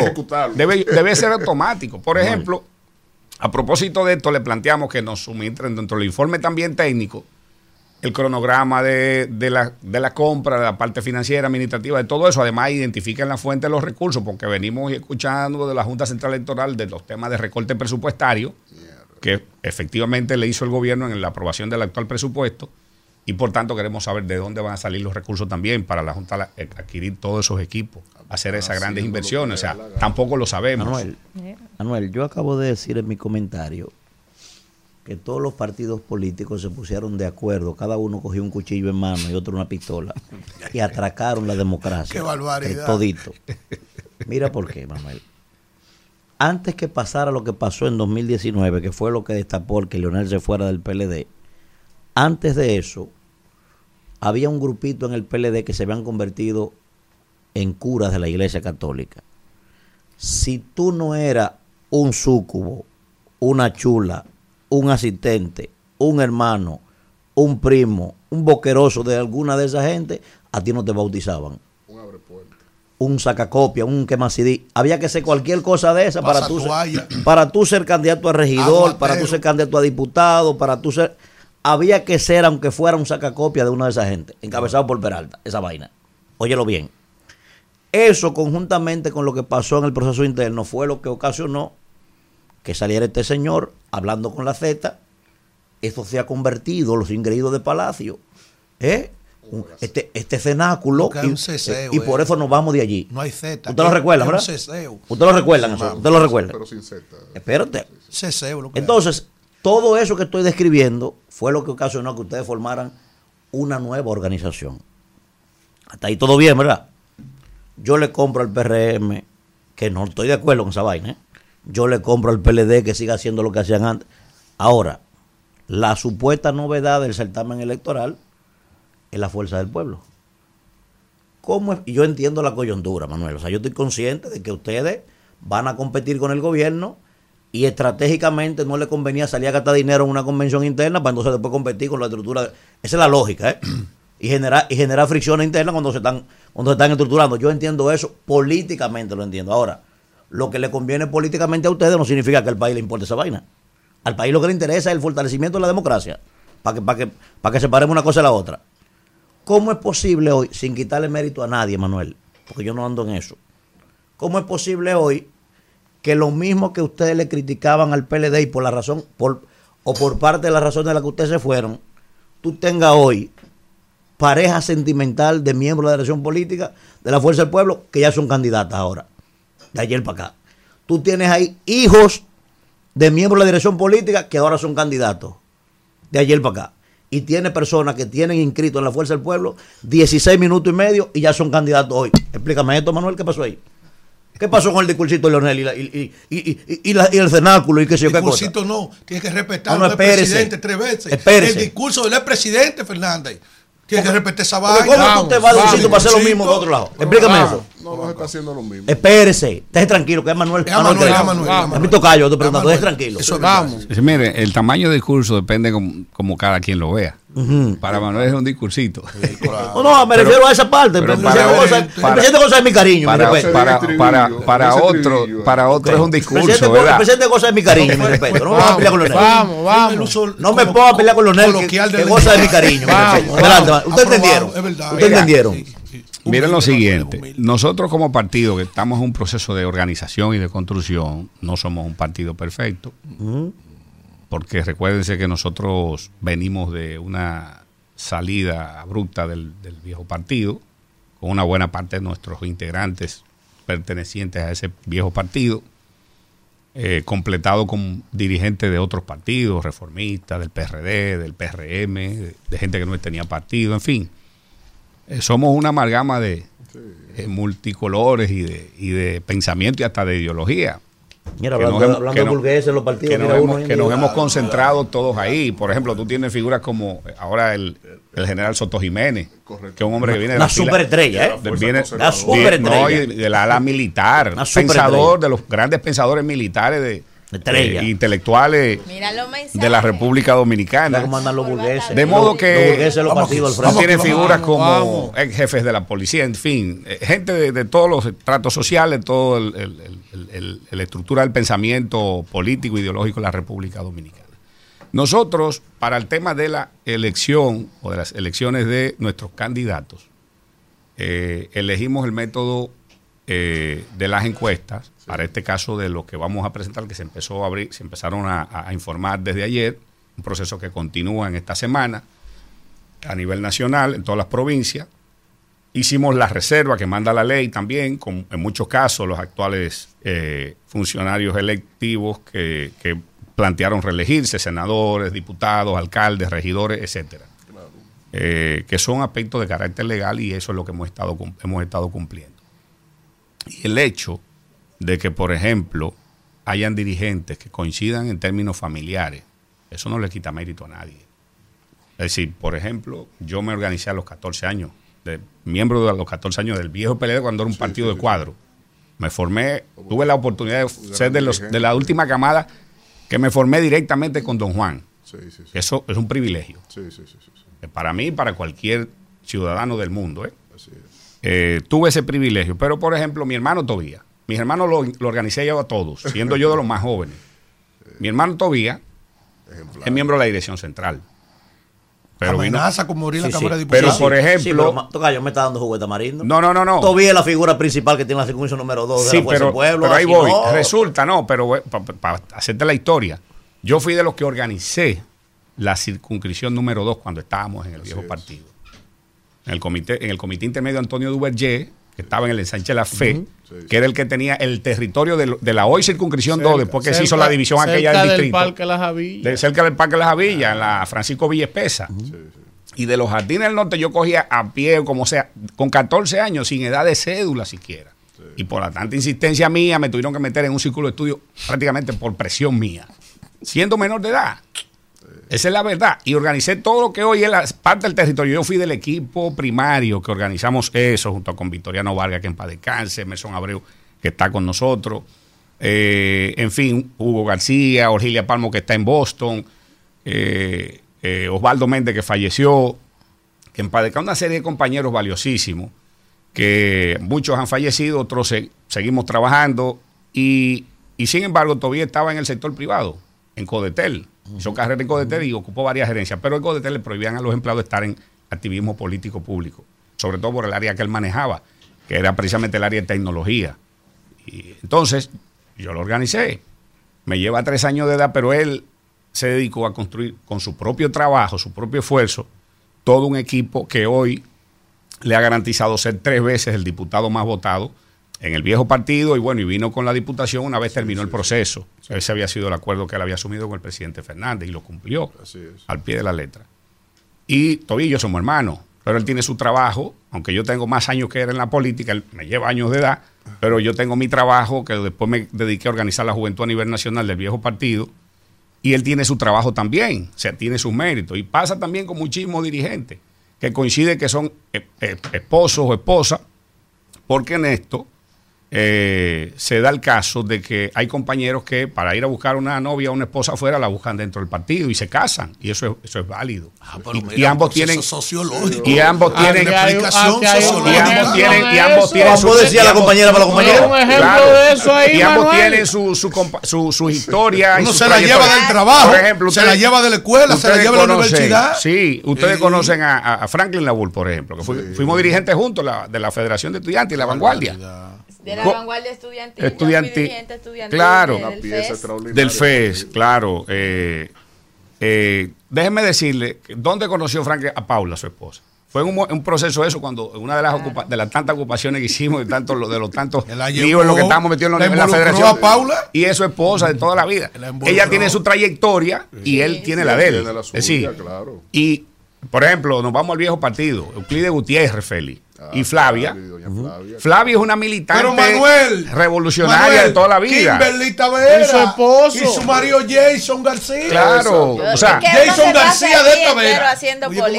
Exacto, Jason García de Tavera. Y eso no es. Ahora, si los dos tienen su trayectoria y la gente lo valora indistintamente o de manera individual, eso eso es válido. Y cada comunidad tiene, tiene sus su necesidades sí, claro, que claro, uno representa claro, y que uno gestiona las claro. En San Cristóbal ahora mismo ejemplo, una alcaldesa y un senador. Mire el caso, mire el caso. Oye, el caso de mi hermano, sigo con Tobía, que todo el mundo conoce y que me, me, me, invade de manera personal a propósito de la inquietud de, de mi tocayo. Que no es lo mismo, ¿eh? Hacer Tobía ha aspirado y ha sido tres veces diputado. Y yo no he aspirado ni he sido nada y fui yo que lo organicé.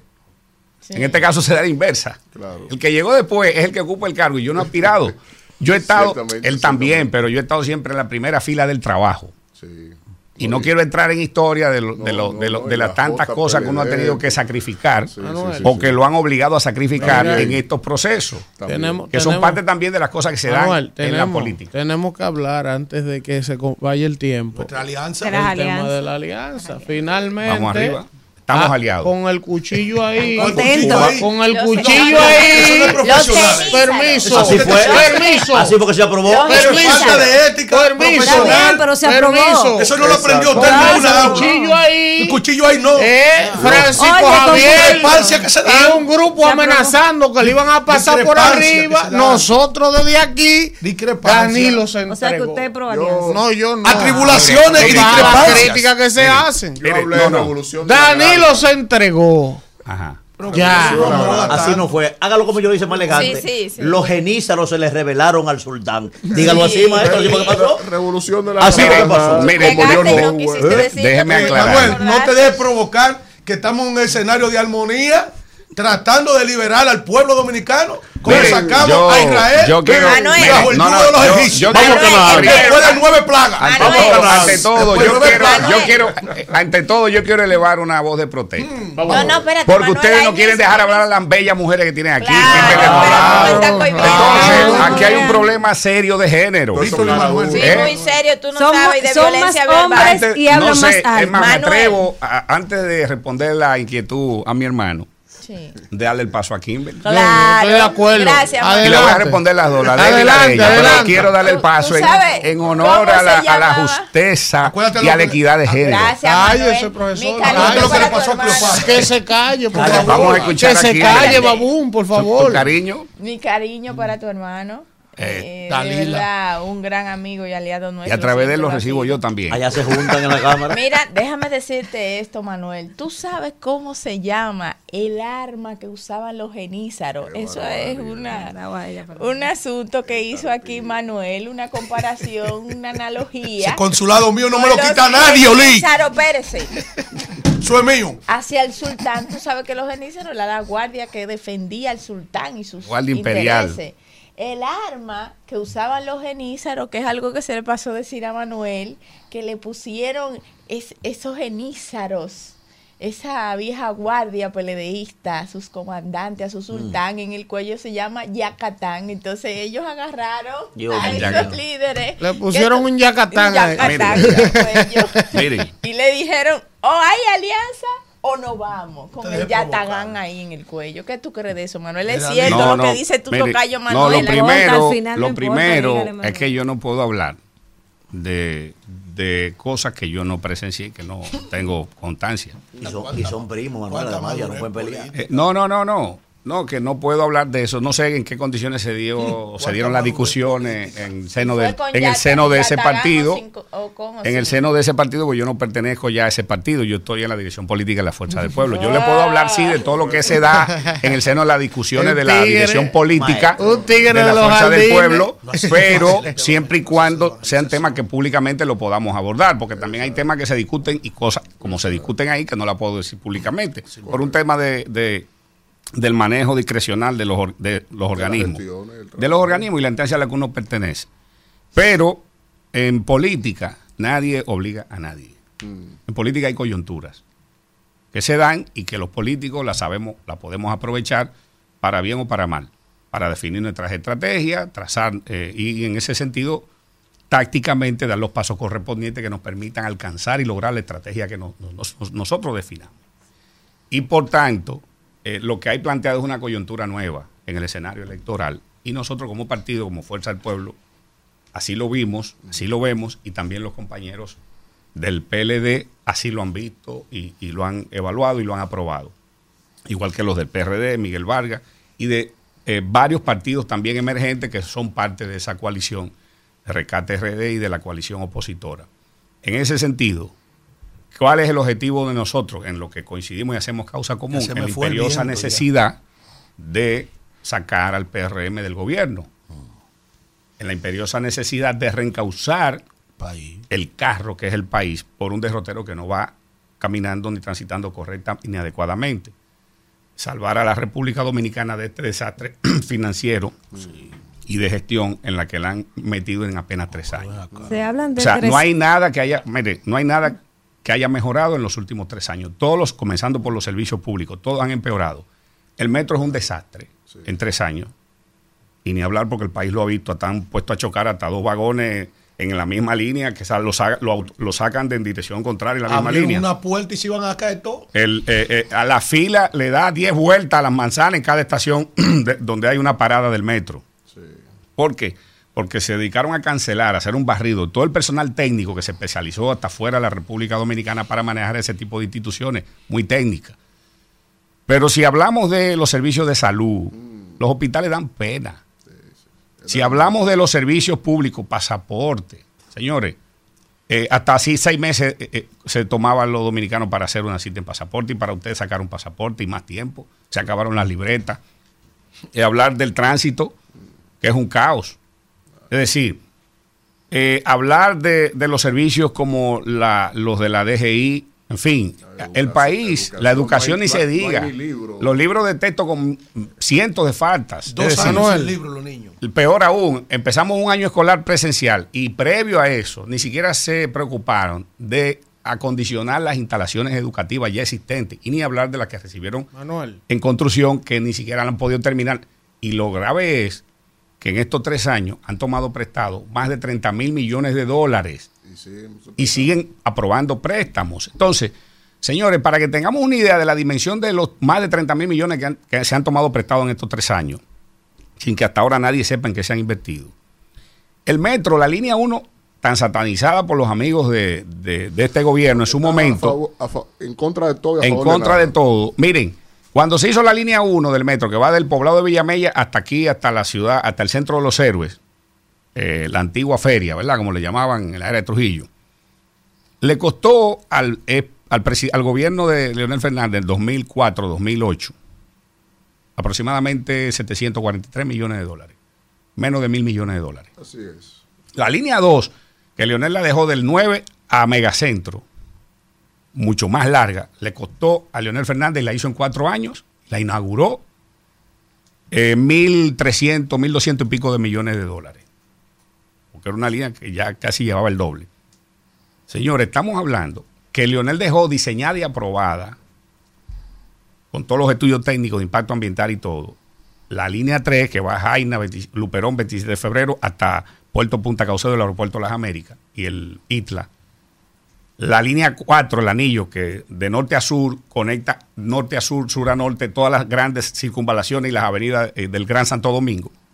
Y la línea 5, que también está diseñada y aprobada desde el 2004, que es el metro de media velocidad, que desarrolla 275 kilómetros por hora de carga y pasajero, que va a tocar desde Punta Cana, todos los polos turísticos, puertos y aeropuertos, pasando por zonas francas especiales en cada provincia para carga y descarga de materia prima y de producto terminado, dejarlo, llevarlo a los aeropuertos y a los puertos para fines de exportación o de importación de las materias primas necesarias. Santo Tocas, Higüey, Romana, San Pedro, Santo Domingo, Jaina, donde está diseñada la gran estación central, eh, eh, Villa Altagracia, eh, Piedra Blanca, Maimón, Bonao, La Vega, Santiago, Puerto Plata y Manzanillo. Estamos hablando que con ese metro de media velocidad, que de Punta Cana a la capital se pueden traer todos los más de 6 millones de turistas que visitan esa zona, que es la principal zona turística, en 30 o 35 minutos. Y ellos venir aquí, que después que se pasan tres días ahí, ya están cansados de arena, sol y playa y aburridos y no tienen opciones. Y entonces los programas que pagan se queda todo ese dinero allá y aquí solamente viene el dinero especialmente para operar. Entonces es una inversión que ustedes saben cuánto cuesta el kilómetro lineal solo de la obra de- del metro, ¿verdad? De media velocidad, eh, sin, sin cuantificar las obras de impacto en cada una de las estaciones donde toca o donde tocará, eh, menos de 2 millones y medio de dólares. Y si de aquí a la nueva carretera que hizo Leonel, de aquí a Punta Cana, que antes se llegaba en 5 horas a Punta Cana, ahora con la nueva carretera que hizo Leonel se llega en una hora y 10 o 15 minutos. Son 285 kilómetros que tiene hasta la rotonda de Punta Cana. Si lo hacemos paralelo a eso, que obviamente el tren es más, más recto, debe ser menos kilometraje. Si cogemos esos 285 kilómetros de, de- hasta la rotonda de Punta Cana, estamos hablando que esa obra debe salir por menos de mil millones o mil doscientos millones de dólares. Y el impacto que eso genera en la marca país, en la valoración hasta para la inversión en República Dominicana es impresionante. Entonces, ¿cuántos metros como ese se pudieran haber hecho, se pueden empezar hasta paralelamente, ¿eh? paralelamente, porque si cogieron los 30 mil millones de dólares prestados y han entrado a la economía, no se sabe a dónde, se pueden hasta hacer paralelamente. Manuel. Entonces, solamente la línea 1, con lo que se ha tomado prestado del metro, se han podido hacer más de 30 líneas similares a esa, con esa cantidad impresionante de préstamos que se han tomado. Gracias a Manuel Crespo, delegado político ante la Junta Central Electoral del Partido Fuerza del Pueblo. Vamos a un contacto blanca y regresamos. No me dejan. Bueno, regresamos en este rumbo de la mañana cuando son las 9 y 19. Vamos con el comentario de Víctor Villanueva. Bueno, dígame, señor.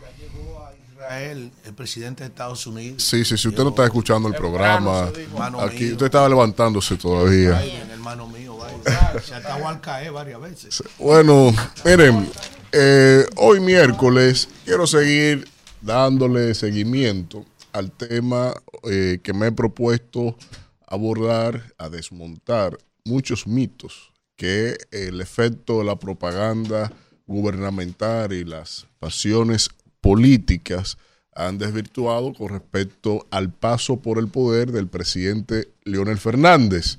Y uno de esos temas está claro, si, eh, se circunscribe a lo que es el ámbito de la educación y esencialmente sobre todo lo que aconteció en movimiento social en términos de lo que significó eh, la- la- las luchas sociales del 4 por el 4% de la educación.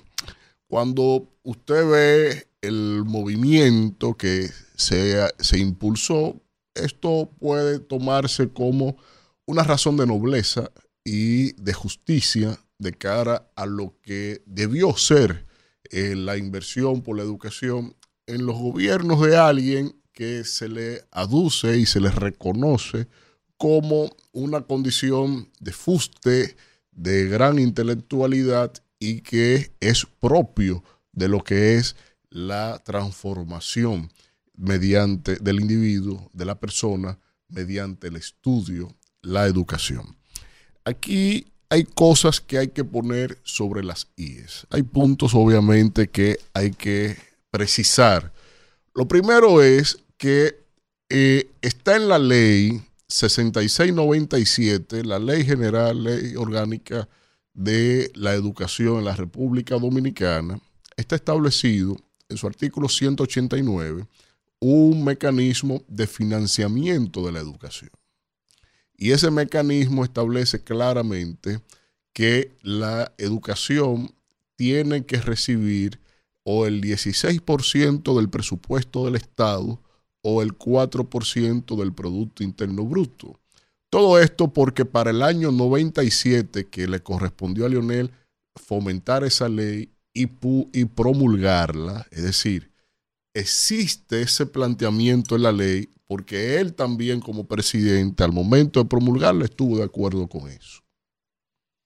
Eso no salió de la chistorra, eso salió de un, de un concurso de toda la sociedad dominicana, sobre todo porque ya desde las reformas que se curriculares que se estaban fomentando del año 92, el, la clase empresarial del país, los sectores de la dinámica económica del país tenían ya sendas preocupaciones en términos de la calidad de la formación de la población, porque al final tienen que insertar al individuo a los procesos productivos de la economía y es mediante las empresas que esto se logra, sea siendo dueño de empresa o sea siendo empleado de una empresa.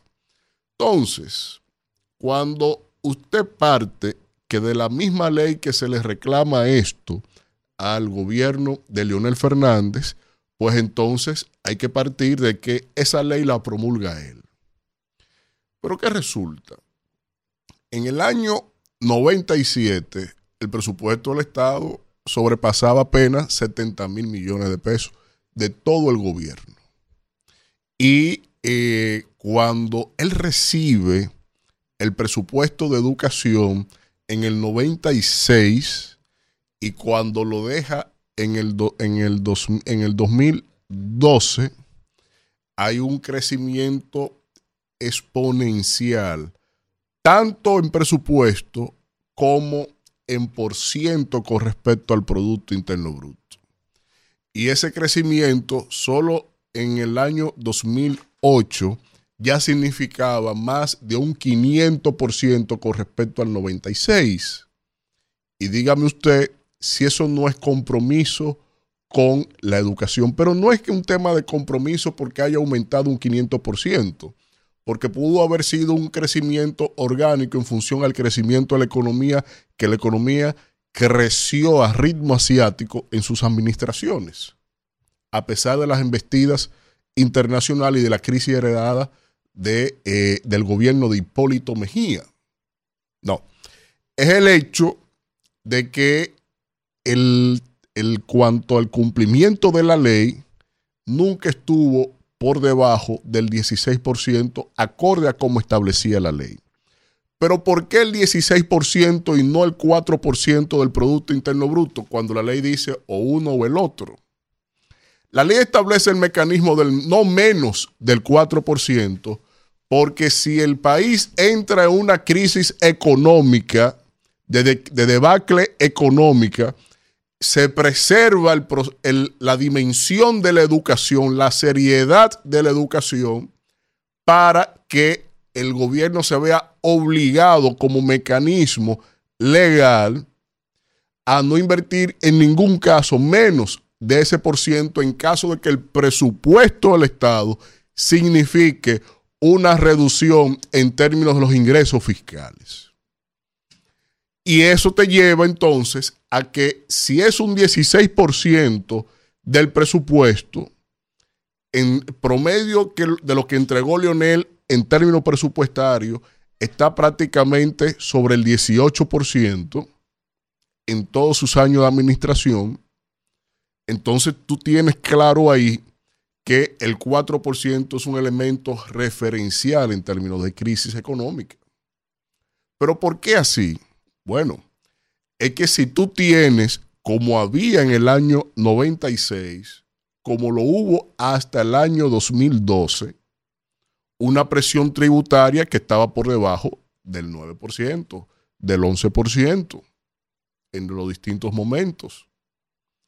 Y si tú tienes una presión tributaria, que es donde el Estado recauda para poder atender toda la problemática nacional, tú tienes entonces que de un 9 y tanto por ciento, un 4 por ciento solo irá a educación y, y, y salud y seguridad y la nómina y los gastos corrientes y los préstamos. ¿Cómo lo pagas?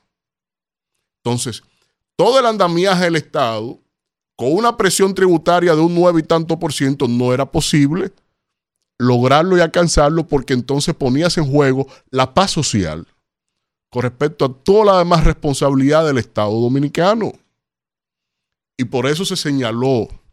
Y no solo es en el hecho de que promulgó la ley en el 97, no. Fomentó el plan decenal de educación. Fomentó la capacitación de los maestros. Impulsó y redimensionó lo que es el Ministerio de Educación Superior, Ciencia y Tecnología. Le dio sustento a todo lo que es el Infotep desarrolló y le dio cabida al sistema de formación de maestros mediante el IFODOSU. Creó todo un andamiaje en todo lo que significa educación, porque educación no es solo es lo que es la educación preuniversitaria.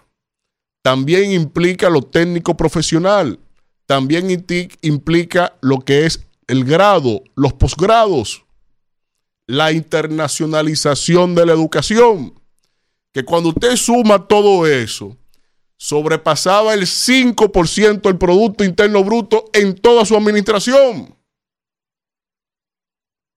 Ah, pero aquí había una tendencia de suplidores del Ministerio de Educación que querían la panacea mediante la interpretación del 4% querían la panacea de que eso se convirtiera en lo que ha sido un botín de guerra para suplidores, porque el debate nunca se circunscribió a como lo establece la, estrategia, la Ley de Estrategia Nacional del Desarrollo, que también la impulsa Leonel Fernández, para darle un sentido de contenido a la reforma de educación del país, donde se sustenta esencialmente que si el plan decenal de educación te estableció mecanismos relacionados a el rediseño curricular, la educación por competencia y un conjunto de variables en términos curriculares para elevar la calidad y fomentar las matemáticas, el pensamiento lógico, la construcción de la aprehensión del pensamiento, de la lectura. Entonces, y que curiosamente, invirtiendo un 18% del, del presupuesto por debajo del 3.5% del PIB, pues entonces teníamos mejores resultados que cuando estábamos que como estamos invirtiendo el 4%. Explíquenme si eso es así. Eso no es así porque no es correlación directa entre dinero y calidad de la educación pero lo ha demostrado no solo la experiencia dominicana con respecto a la aplicación del 4%, lo ha demostrado estudios de la UNESCO, que invito a leerlos, sobre toda la inversión en educación de los estados en América Latina, por ejemplo, para buscar una región igual a nosotros, en donde ha sido estrepitosa la caída en los países donde más han invertido más dinero y ha bajado la calidad de la educación porque no es directamente proporcional. Entonces, el, elemento o el argumento ausente de todo lo que significó la batalla esta del 4% es el hecho de que no se respondió a la pregunta de educación para qué, que sí fue algo que se respondió muy bien en los países más avanzados en términos de indicadores de educación en calidad. Cuando usted toma el modelo asiático, hace 60 años era una debacle, sumergida en pobreza y en cuestiones de guerras. ¿Y qué decidieron en Asia?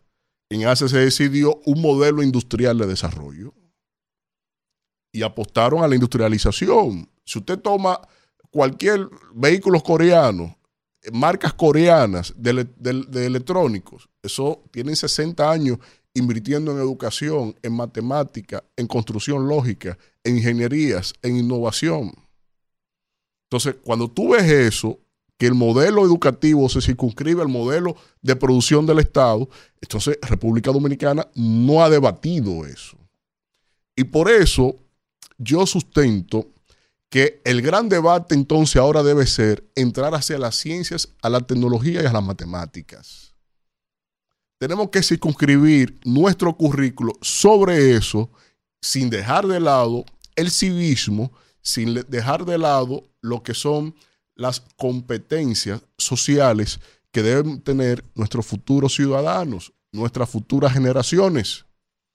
Entonces, aquí el debate del 4%, que ya está suspeditado en, en la amargura del fracaso haber invertido para el año que viene un billón de pesos en esta administración y no hay un libro para los estudiantes.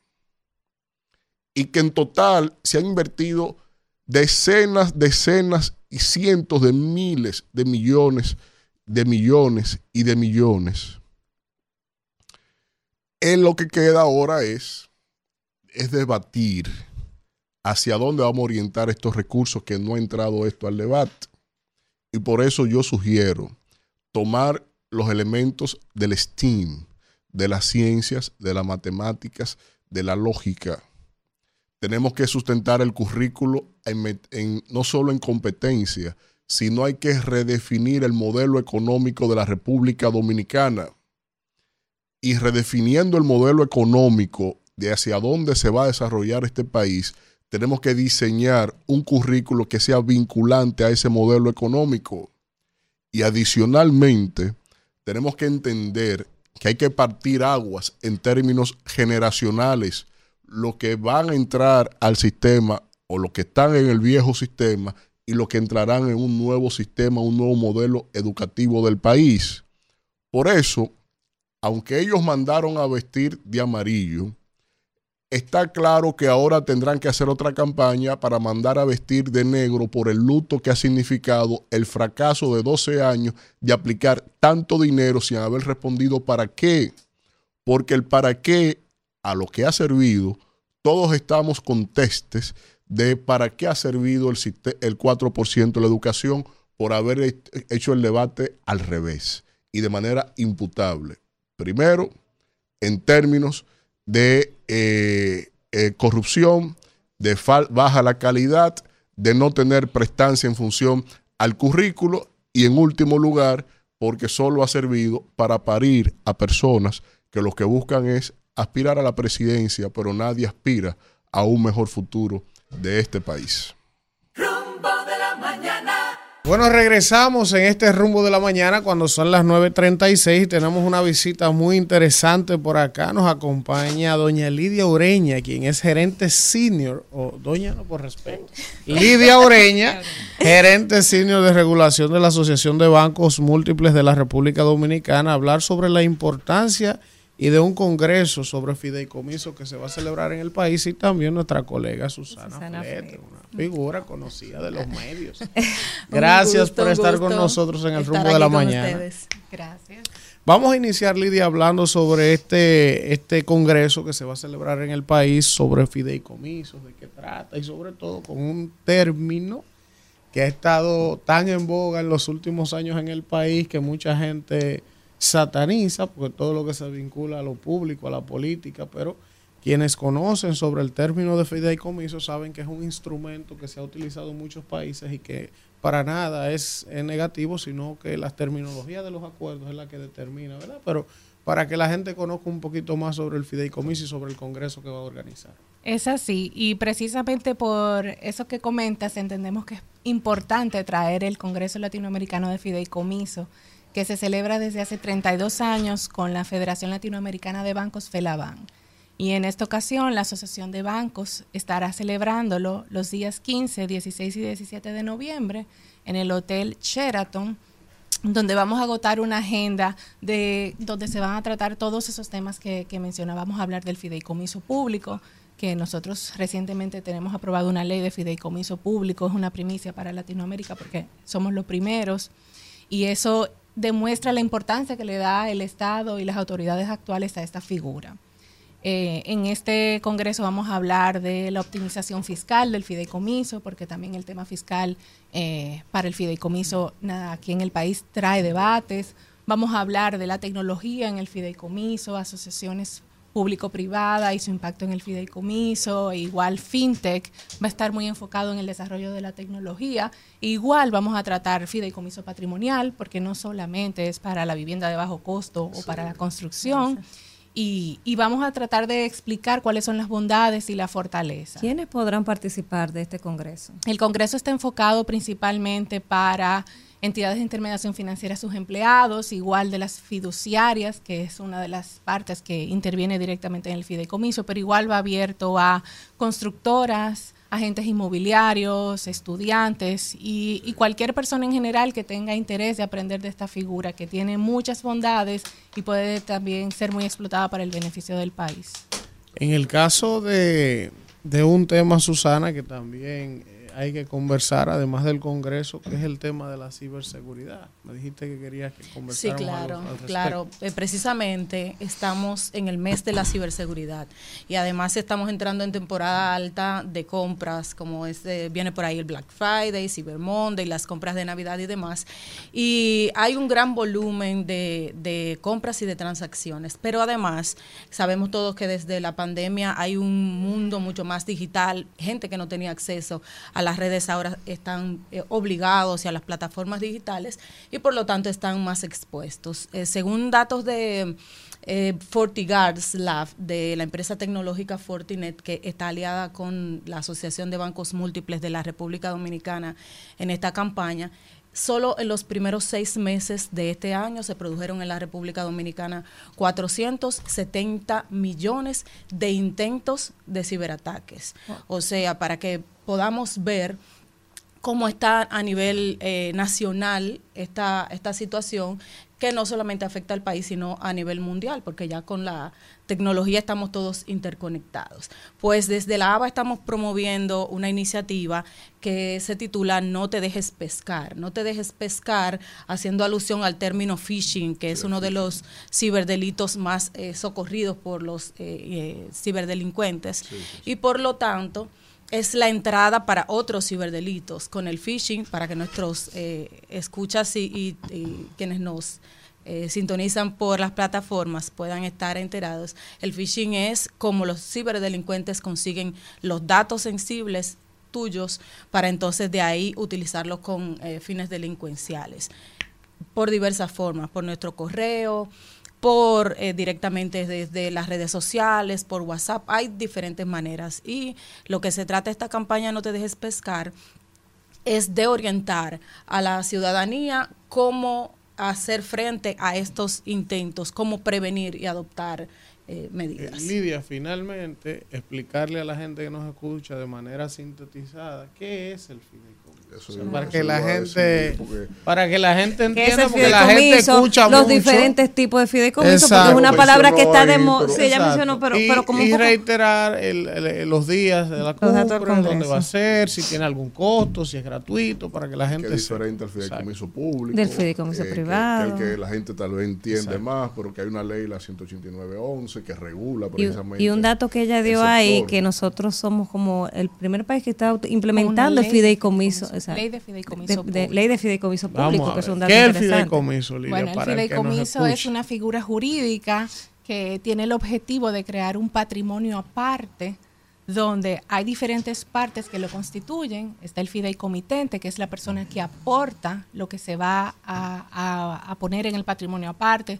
Puede ser un inmueble, pueden ser joyas, puede ser un activo que él desee explotar. Eso cae dentro de el patrimonio fideicomitido, que es administrado por una fiduciaria, que es una persona jurídica especializada en temas financieros o en la administración de, ese patrimonio. y es el beneficio que genera ese fideicomiso va entonces a los fideicomisarios o beneficiarios, que son las personas que van a obtener el rendimiento o el beneficio que se produce a través del fideicomiso. El fideicomiso tiene diferentes utilidades, es muy versátil, puede ser utilizado para vivienda de bajo costo, como lo que hemos escuchado muchamente, que puede ser el hipotecario, puede ser de inversión, puede ser de oferta pública para el mercado de valores, puede ser sucesoral y para planificación patrimonial. La verdad es que el, eh, podemos nombrar algunas, pero puede tener amplitud para cualquier tipo de negocio que la persona desee desarrollar. Entonces reiterar las fechas, el lugar y si es gratuito en la cumbre. Va a ser los días pase gratis. 15, 16 y que ella lo diga, 17 deja de noviembre en el Hotel no Sheraton. costo, valor. Tiene un valor de inversión de Eso es. 900 dólares. Es un congreso donde vamos a 200. traer 300, 900. Ah, no, Vaya para allá, 200. usted que está en el sector inmobiliario. sí, no, claro. vaya Pero sobre eso son tres días de actividades. Vamos a traer expertos internacionales. Vamos a traer un experto argentino que va a hablar del fideicomiso de inversión en Argentina, que es muy innovador. Vamos a traer un experto mexicano que va a hablar del nearshoring y cómo eso impacta en el fideicomiso. Y la verdad es que tenemos un, un temario bien interesante, bien profesional, de mucho interés. Cualquier persona interesada puede contactar a la Asociación de Bancos o puede incluso entrar a la página web específica del COLAFI, que es www.colafird.do. Bueno, pues gracias a Lili- Lidia Ureña, gerente senior de la regulación de la Asociación de Bancos Múltiples de la República Dominicana, y a nuestra querida Susana Flete por habernos traído esta información tan importante en el rumbo de la mañana. Vamos a un contacto y todavía quedan los comentarios de Kimberly y del príncipe del pueblo de Galilea. Rumbo de la mañana. Bueno, regresamos, regresamos en este rumbo de la mañana cuando son las 9 y 46 minutos. Y vamos a continuar con los comentarios y es el turno de Kimberly Taveras. Gracias, Elvin. Señores, miren, hoy yo voy a ser muy breve porque más que nada quiero hacer una denuncia. Quiero hacer una denuncia de algo que está pasando en nuestra comunidad, pero no sin antes dejar pasar por alto una gran noticia que es para todos los que aspiramos a lo mismo. Y es que el Distrito Municipal de La Victoria, uno de los distritos municipales más grandes del país, que está en la provincia de Santo Domingo y que hasta hoy es parte del municipio de Santo Domingo Norte como su distrito municipal, pues ha sido ya eh, votado para que sea elevado a municipio o que más bien se ha convertido en municipio, ¿verdad? y que va a pasar a formar parte de la cantera de municipios que hay en la provincia de Santo Domingo, que conforman la mancomunidad de la región Osama, que hasta ahora hay siete, con este nuevo municipio pues tendremos ocho. Y yo he dicho en varias ocasiones que asimismo hace falta que varios distritos municipales que existen en el país, que son más grandes no solamente en territorio, sino en la población que muchas provincias, incluso que muchas regiones, y que ya cuentan con la cantidad de población, con el desarrollo económico y con el desarrollo de la actividad que se realiza en ese sector, porque muchos de esos territorios tienen diferentes vocaciones. Asimismo, nosotros en representación de nuestra comunidad de la Guayiga, cada vez que nos ha tocado tener la oportunidad de hacerlo, en el 2010, en el 2012, en el 2013, mientras fui directora de esa junta municipal, hicimos varias vistas públicas, invitamos a la Cámara de Diputados a que se realizaran varias vistas públicas en la comunidad, una comunidad que eh, desde las épocas precolombinas existe esa comunidad de la Guayiga y que inició un crecimiento abrumador luego de que iniciara el crecimiento de la provincia de Santo Domingo y el desbordamiento del Distrito Nacional que está creciendo hacia sus fronteras. La Guayiga, que es uno de los distritos municipales más grandes del país y con mayor desarrollo económico. Allá hay una zona industrial, que es el Parque Industrial Duarte, que converge con otra zona industrial, que es la zona de Ato Nuevo, del municipio de Los Alcarrizos. Por este territorio pasan dos circunvalaciones. Igualmente, los proyectos habitacionales que existen en nuestra comunidad, que han promovido y han obligado a su desarrollo, también deben traer consigo los servicios que acompañen a los pobladores que existen en la comunidad. Porque ciertamente si hemos tenido un gran desarrollo y el Merca Santo Domingo, que también se encuentra allá, la población flotante que recibimos cada fin de semana, porque la Guayica también tiene una zona rural que la gente visita mucho los fines de semana. Este territorio que está partido por la autopista Duarte ciertamente necesita que su población sea atendida con los servicios institucionales que se necesitan allí. Y desde una junta de distrito municipal, que es lo que existe en esta comunidad, no pueden ser atendidas estas necesidades.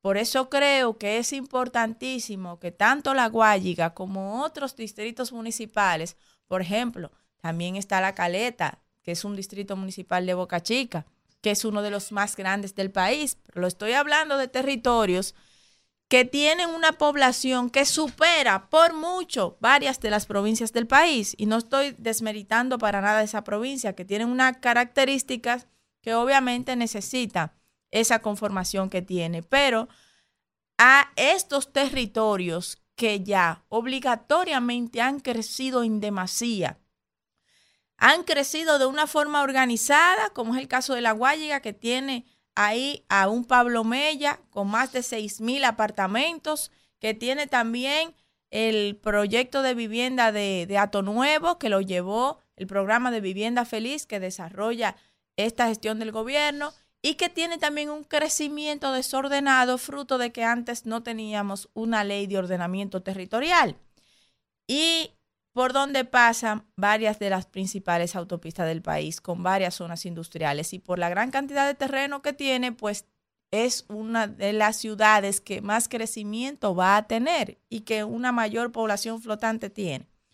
Entonces yo creo que a la medida de que estas ciudades se vayan desarrollando, como ha pasado con la Victoria, que esta diputada Lucrecia, Leiva, que la felicito porque le dio el seguimiento que debía dársele al proyecto y a los diputados también que lo apoyaron, pues es lo que debe hacerse con estos otros territorios, no solamente con la Guayiga, sino con otros distritos municipales como Pantoja también, que es un distrito municipal eminentemente industrial y urbanizado, que es uno de los más grandes del país, que obligatoriamente deben tener otra categoría territorial, que es la categoría de municipio, para que los servicios municipales competentes y la institucionalidad lleguen a esos territorios y los ciudadanos puedan recibir los servicios que necesitan recibir.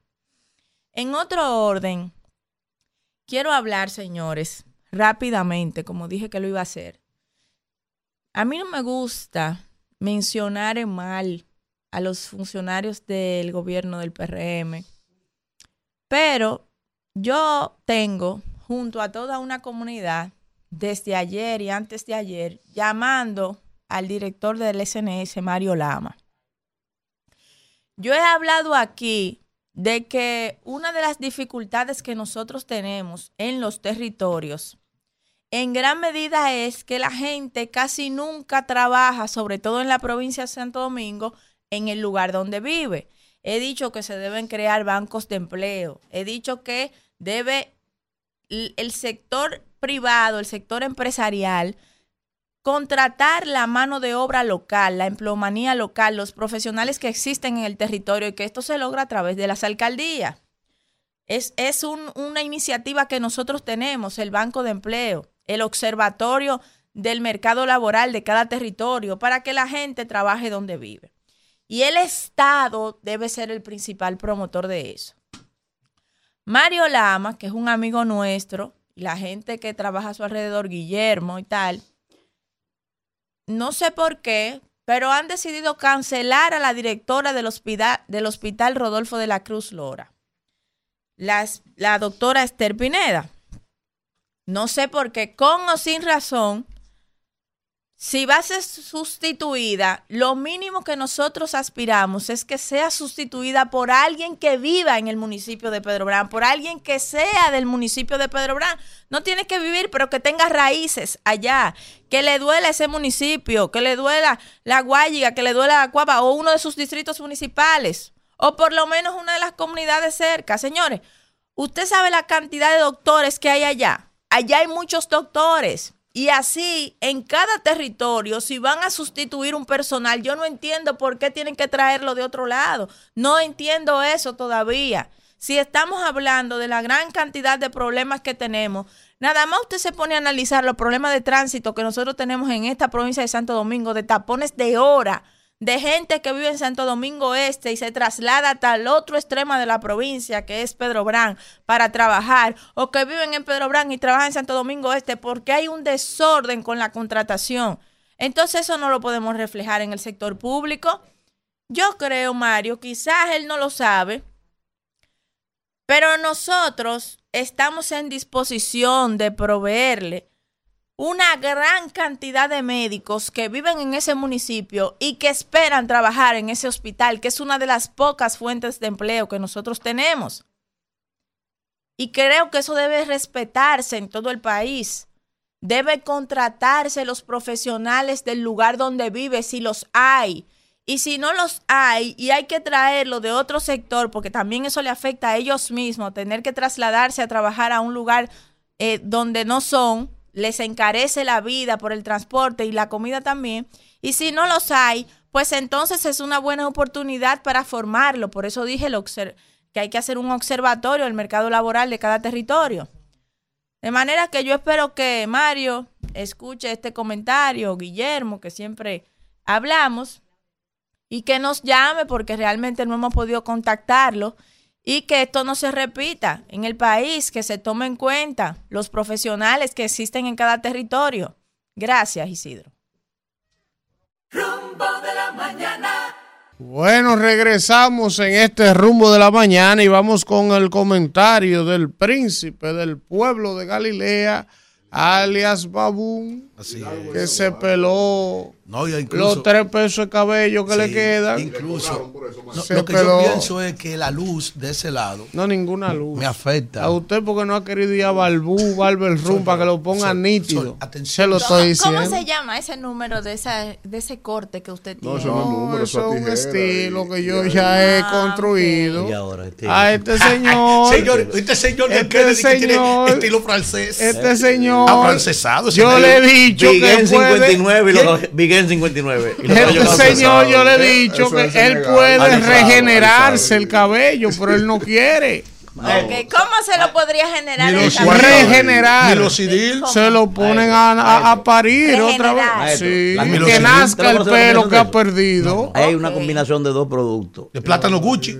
Nacidí. Nacidí. Nacidí para alisar ese asunto. ¿Eh? Nacidí. Es un alisado. Y ese no fue el que, que, que- ¿Eh? que escribió. Ya eso no se Y lo usa. otro ese es no fue el que cantó. Actualiza. Pero ya eso no se usa. 59. Ya eso no Ya se eso no se usa. usa, Manuel. Nacidí no fue el que escribió el Queratina tema. ahora. eh, eh, eh, para ¿Cómo yo llama? vivir aquí no ha sido. Lito, Lito en Sicasidi, es que yo me acuerdo. ¿Le? ¿Listo? En Sicasidi. Ah, pero yo escuché a Landy D. Landy D. Pero que Landy D hizo un plagio de un, de un, de un, de un nacional, me parece, de una isla de esa. Landy D. ¿Qué Sí, que cantaba? para yo vivir aquí no no ha sido fácil. Sí. Eh, con Entonces, los rosarios. sí, eh, pero él vacilón. quería- sí, pero él quería. En Nueva él quería, él quería, York. él quería Eh, royalty vacilón. y esa era una canción ajena, igual que la de eh, que la de Crazy Design, ¿Cuál? la última que él pegó. ¿Cuál es esa? Ahorita me Que acuerdo. hace mucho. Ella es. el Pero de acá, ¿y mañana. por qué Crazy San lo atrás cantando? Ay, lo atracaron. En Nueva York le dan su palo Sí. y lo miran como una media en su Pero yo no entiendo. Él a cada rato como que lo atraca. Ah, Crazy se ha convertido en el género, el palo donde todo el mundo quiere ir a miar. ¿Cómo así? profesor, 22 de de- brazos Es un relajo que Eso, Crazy tiene eso. 20 de brazos. 22. Ah, Ese tipo usted se lo lleva a un callejón. Ay, ¿y para qué Félix Sánchez me regaló sus zapatillas? Ay, Sí, dicen en Colombia Dicen en Colombia los colombianos, usted me viene a dar papaya a mí aquí. Uy, ¿qué? Papaya. Eh, papaya. Qué barbaridad. papaya. Ese bulto. Saludo a Delvis Santo, que anda como chelo gozando. Anda, Delvis Santo anda perdido. Yo en porque no puedo hablar de Oye, profesor, lo que me dice del Bisanto, dije, me quitan la candidatura, me voy a reflexionar para Colombia. Si yo se me inscribo para irme a reflexionar yo también. Profesor, pero antes, yo, antes que yo, antes que, que Isidro Se ha convertido cambio- en un exportador de lácteos. De lácteos. Eh, vamos, vamos con el comentario. antes que vayamos a un cambio ya. barbaridad. ¿Qué es esto? Hubo uno de los evangelizados Esto, hombre. que también se fue a reflexionar para Colombia. Isidro. Isidro. Ahora sí, vamos con el comentario del Mariano Rivera del rumbo de la mañana. Quiero decir, señores, que inmediatamente surgieron algunos acontecimientos en el día de ayer y se me fue ese dolor que tenía en el espinazo, ese viento. No tuve que tomarme ningún diclofenac. No tuve que inyectarme ninguna inyección. Inmediatamente empezaron a bajar las aguas, sí, es increíble, sin hacer ejercicio y sin masaje. Ah, en la parte de atrás aquí, que colinda con el homóplato. El homóplato. Oigan esto, señores, eh, en el día de ayer hubo unos cuantos movimientos telúricos en beneficio del reclamo de las grandes mayorías. Se movieron unas placas tectónicas de las que habla Osiris de León, que nos enseñó a nosotros eh, esas terminologías eh, geológicas. Eh, en el día de ayer, ustedes saben que en política se gana es sumando.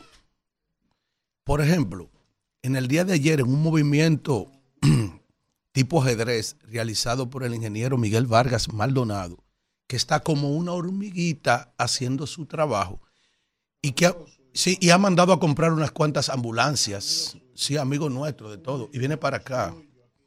Sí. Oigan esto, una flotilla nueva de ambulancias para ir recogiendo paulatinamente en tiempo ágil los heridos del cambio. Atrajo ayer la suma del alcalde de los Alcarrizos, que vino con mucha gente, porque tiene su gente y tiene una cuota de poder en ese momento. El escenario de los Alcarrizos cambia porque si se suman voluntades completas en lo que puede ser la gran alianza rescate RD ahí, entonces habrá posibilidades reales de aumentar el caudal de votos de la alianza en esa demarcación, en todos los niveles. Entonces, saludamos eh, el movimiento que se dio en el día de ayer. Eh, eh, Kelvin, ponme un cortecito de unas palabras épicas que él, repit- que él dijo en estos días y repitió en el día de ayer en el acto en que fue recibido en el Partido Revolucionario Dominicano que preside Miguel Vargas, de estas palabras de Cristian Encarnación. Avísame Isidro y Kelvin cuando la tengan lista, porque es importante que la gente escuche eh, qué, qué dijo él de su salida y de las acusaciones que hace directamente a la a la otra, a la otra, a la, a la anterior organización política a la que él perteneció en el presente, en el, pasado reciente. Vamos a escucharlo. con dignidad y con entusiasmo a respaldar a Miguel Vargas Maldonado.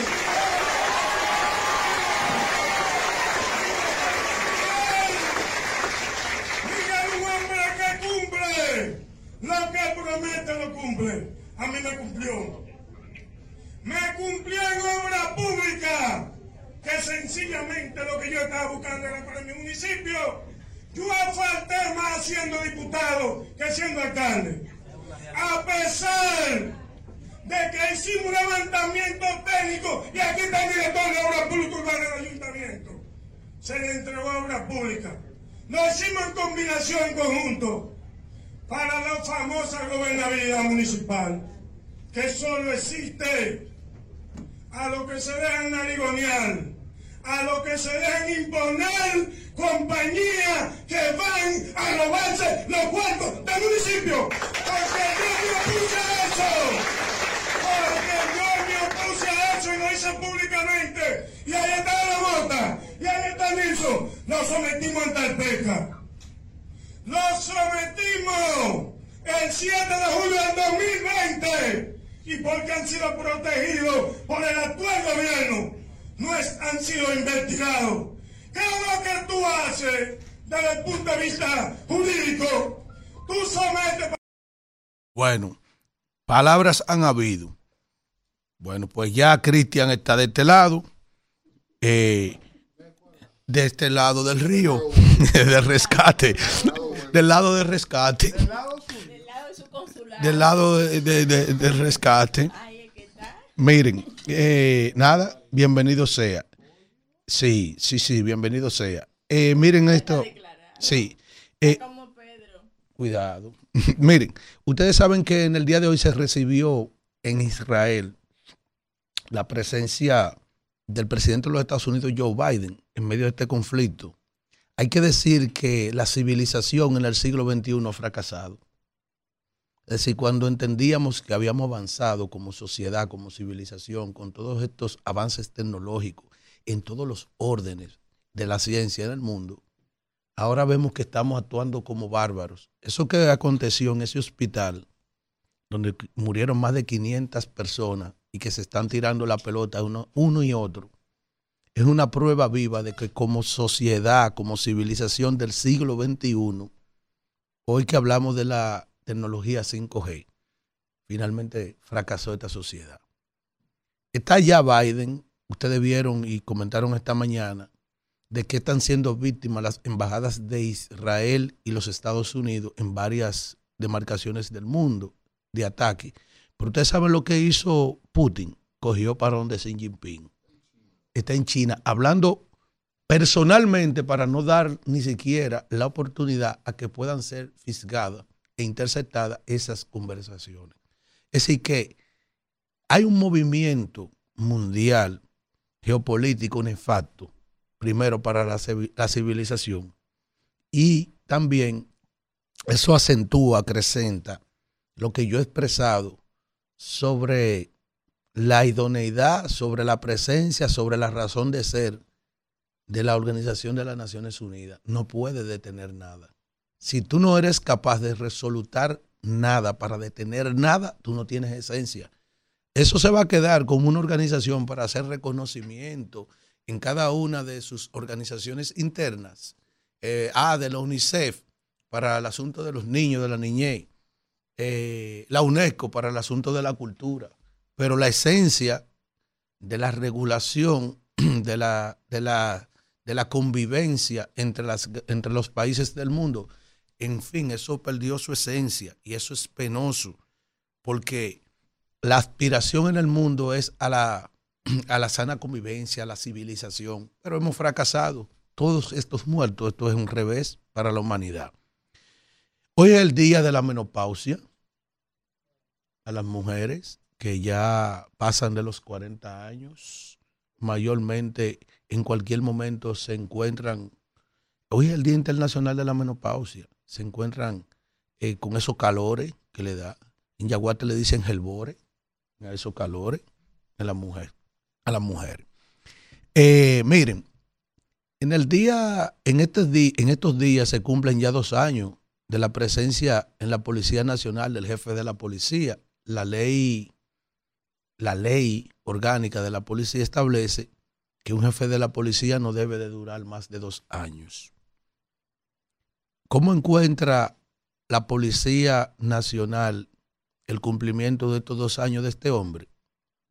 Con un desborde extraordinario de la delincuencia, donde ya no respeta nada, ya no respeta hospitales, porque han acontecido hechos dentro de los hospitales, no respeta las escuelas y no respeta ni siquiera uno de nuestros pilares del desarrollo de nuestros jóvenes y contribución económica para la República Dominicana y esas familias.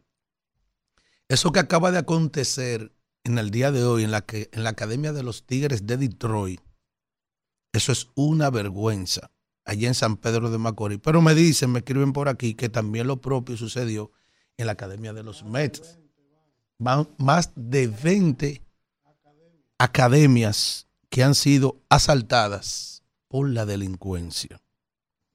La gente lo que pregunta es, ¿qué hacer ante la inercia de quien gobierna el país, que va todos los lunes a una concentración dentro de la Policía Nacional mientras los niveles delincuenciales no descienden? Es una derrota también del señor presidente de la República, que decidió eh, hablar hasta por los codos. Y me disculpa, presidente, porque parece que sus asesores le han dicho que usted sea diferente, pero los presidentes tampoco están para hablar mucho, porque tú no puedes estar muy cerca del santo que te queme, pero muy lejos que no te alumbre.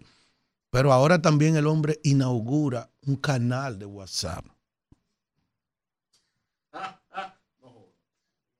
¿Te entiende? Entonces, presidente, yo no sé qué usted va a hacer con esa situación, pero tiene que pensarlo. Miren, en otro orden, eh, se quieren cebar con el, con el exponente de música urbana, Daniel Hernández Tecachi. Ahí está saliendo de todo. Yo quiero que sepan, país, que sin, sin querer y respetar los agredidos por la seguridad de Tecachi y todo lo que está diciendo el Ministerio Público y todo lo que se dice que quieren 20 millones de dólares, por lo que él está preso, él tuviera suelto en menos de 24 horas en los Estados Unidos, que tiene un código semejante al nuestro. Es decir, se seguía el, se seguía el, el curso de las investigaciones, pero ya él se le hubiese impuesto una fianza, él tuviera suelto. Pero en este país, las situaciones que está atravesando de alza de comida, de delincuencia, del desorden en educación, ahí está diciendo el ministro en la mañana de hoy que el sistema de educación técnica, eso es un disparate, eso no sirve, que eso va a servir ahora a partir del próximo año porque ellos van a dar, va, él va a comprar los equipos necesarios para que los politécnicos del país Sí lo dijo, está ahí recientemente. Eso está aquí en la mañana de hoy, exactamente, para que, si lo han oído lo que dice aquí, Ángel Hernández asegura que la educación técnica en liceo es una falsa. Dice él. Ah, después de un año en su gestión, dice él aquí, el ministro de Educación Ángel Hernández aseguró que la educación técnica en algunos liceos del país es una falsa y estos centros están siendo equipados para que a partir del próximo año los que califiquen funcionen como tales serán reconstruidos y equipados para que realmente haya educación técnica en los liceos, que hasta ahora es una falsedad. La falsedad es suya, que los muchachos todavía están cogiendo clase en blog y usted no ha inaugurado tres escuelas después que usted se subió ahí. Esa sí es la falsedad más grande que hay en este país. Pues volviendo a Tecachi, que a ellos le, quieren eh, mantener el tema en la palestra pública, por lo que ese muchacho está preso aquí, en la mañana estuviera suelto. Aquí cuántos no se dan trompa aquí todos los días en este país. Y los mismos me viven dándose trompa con la gente. Y un día agarraron a un cubano y necesitaban sacar un par de temas. Sí. Oye, sacaron un par de... Hay uno hasta que se fue. Eh, te cachi. No, sí, 20 millones de dólares, no que eh, se ponga de acuerdo con lo agredido. No, de peso. Bueno, de peso. Mira, eh, Kelvin. Como 400 mil dólares para que controle la ira, un control sí. de ira. Tú tienes ahí el video que te mandé de ese señor. Vamos a escuchar, oigan esto, señores. Eh, vamos a cogerlo suave hoy. Vamos a escuchar un parroquiano Diablo, no hay piedad. Él fue a comprar una, una, droga, una Yo cocaína y le, y le, mandaron un veneno para matarlo porque él sabe muchas cosas de, de, de, del, no pu del punto de droga. Sí, Vamos a escucharlo, que yo voy a terminar con Pacheco. Vamos a escucharlo. No, Vamos. ¿Vieron esto? Cuando probé eso, le pedí a Dios que no me dejara morir. Que Dios que no me dejara morir. Y aquí estoy. Aquí estoy. ¿Qué fue lo que tú fuiste a comprar específicamente? Droga. ¿Pero qué tipo de droga? polvo, cocaína. Cocaína. Eso no es cocaína. ¿Cómo? Yo probé eso. Yo lo voy a llevar a- al palacio ahora. Lo voy a llevar al palacio, aunque me maten. Pero yo estoy claro que la, la- la vida mía no corre peligro con esa gente. Estaba ahí mismo, el mismo jefe, el, el chulo que atiende el punto. Me la vendió Jonathan. Eso no es droga, eso es, eso es veneno. Todavía la tengo en la sangre, todavía tengo la vena explotándoseme, que no, le pedí a Dios que no me dejara morir, fue. ¿Y cómo te, cómo te diste cuenta que no era lo que tú buscabas? Porque sé, varón, varón, eso no es droga. El que prueba eso se muere. Voy para la fiscalía a poner la querella ahora mismo también. Le pedí a Dios que no me dejara morir. Ellos saben que yo sé cosas que ellos han hecho, que están calladas y quieren salir de mí. Entonces, ¿qué cantidad fue que tú compraste? 300 pesos, medio gramo. Medio gramo. Sí. Déjame seguir, déjame seguir. Sí. Ellos saben que ellos han hecho cosas que yo las sé, que no le digo, la verdad tiene que saberse.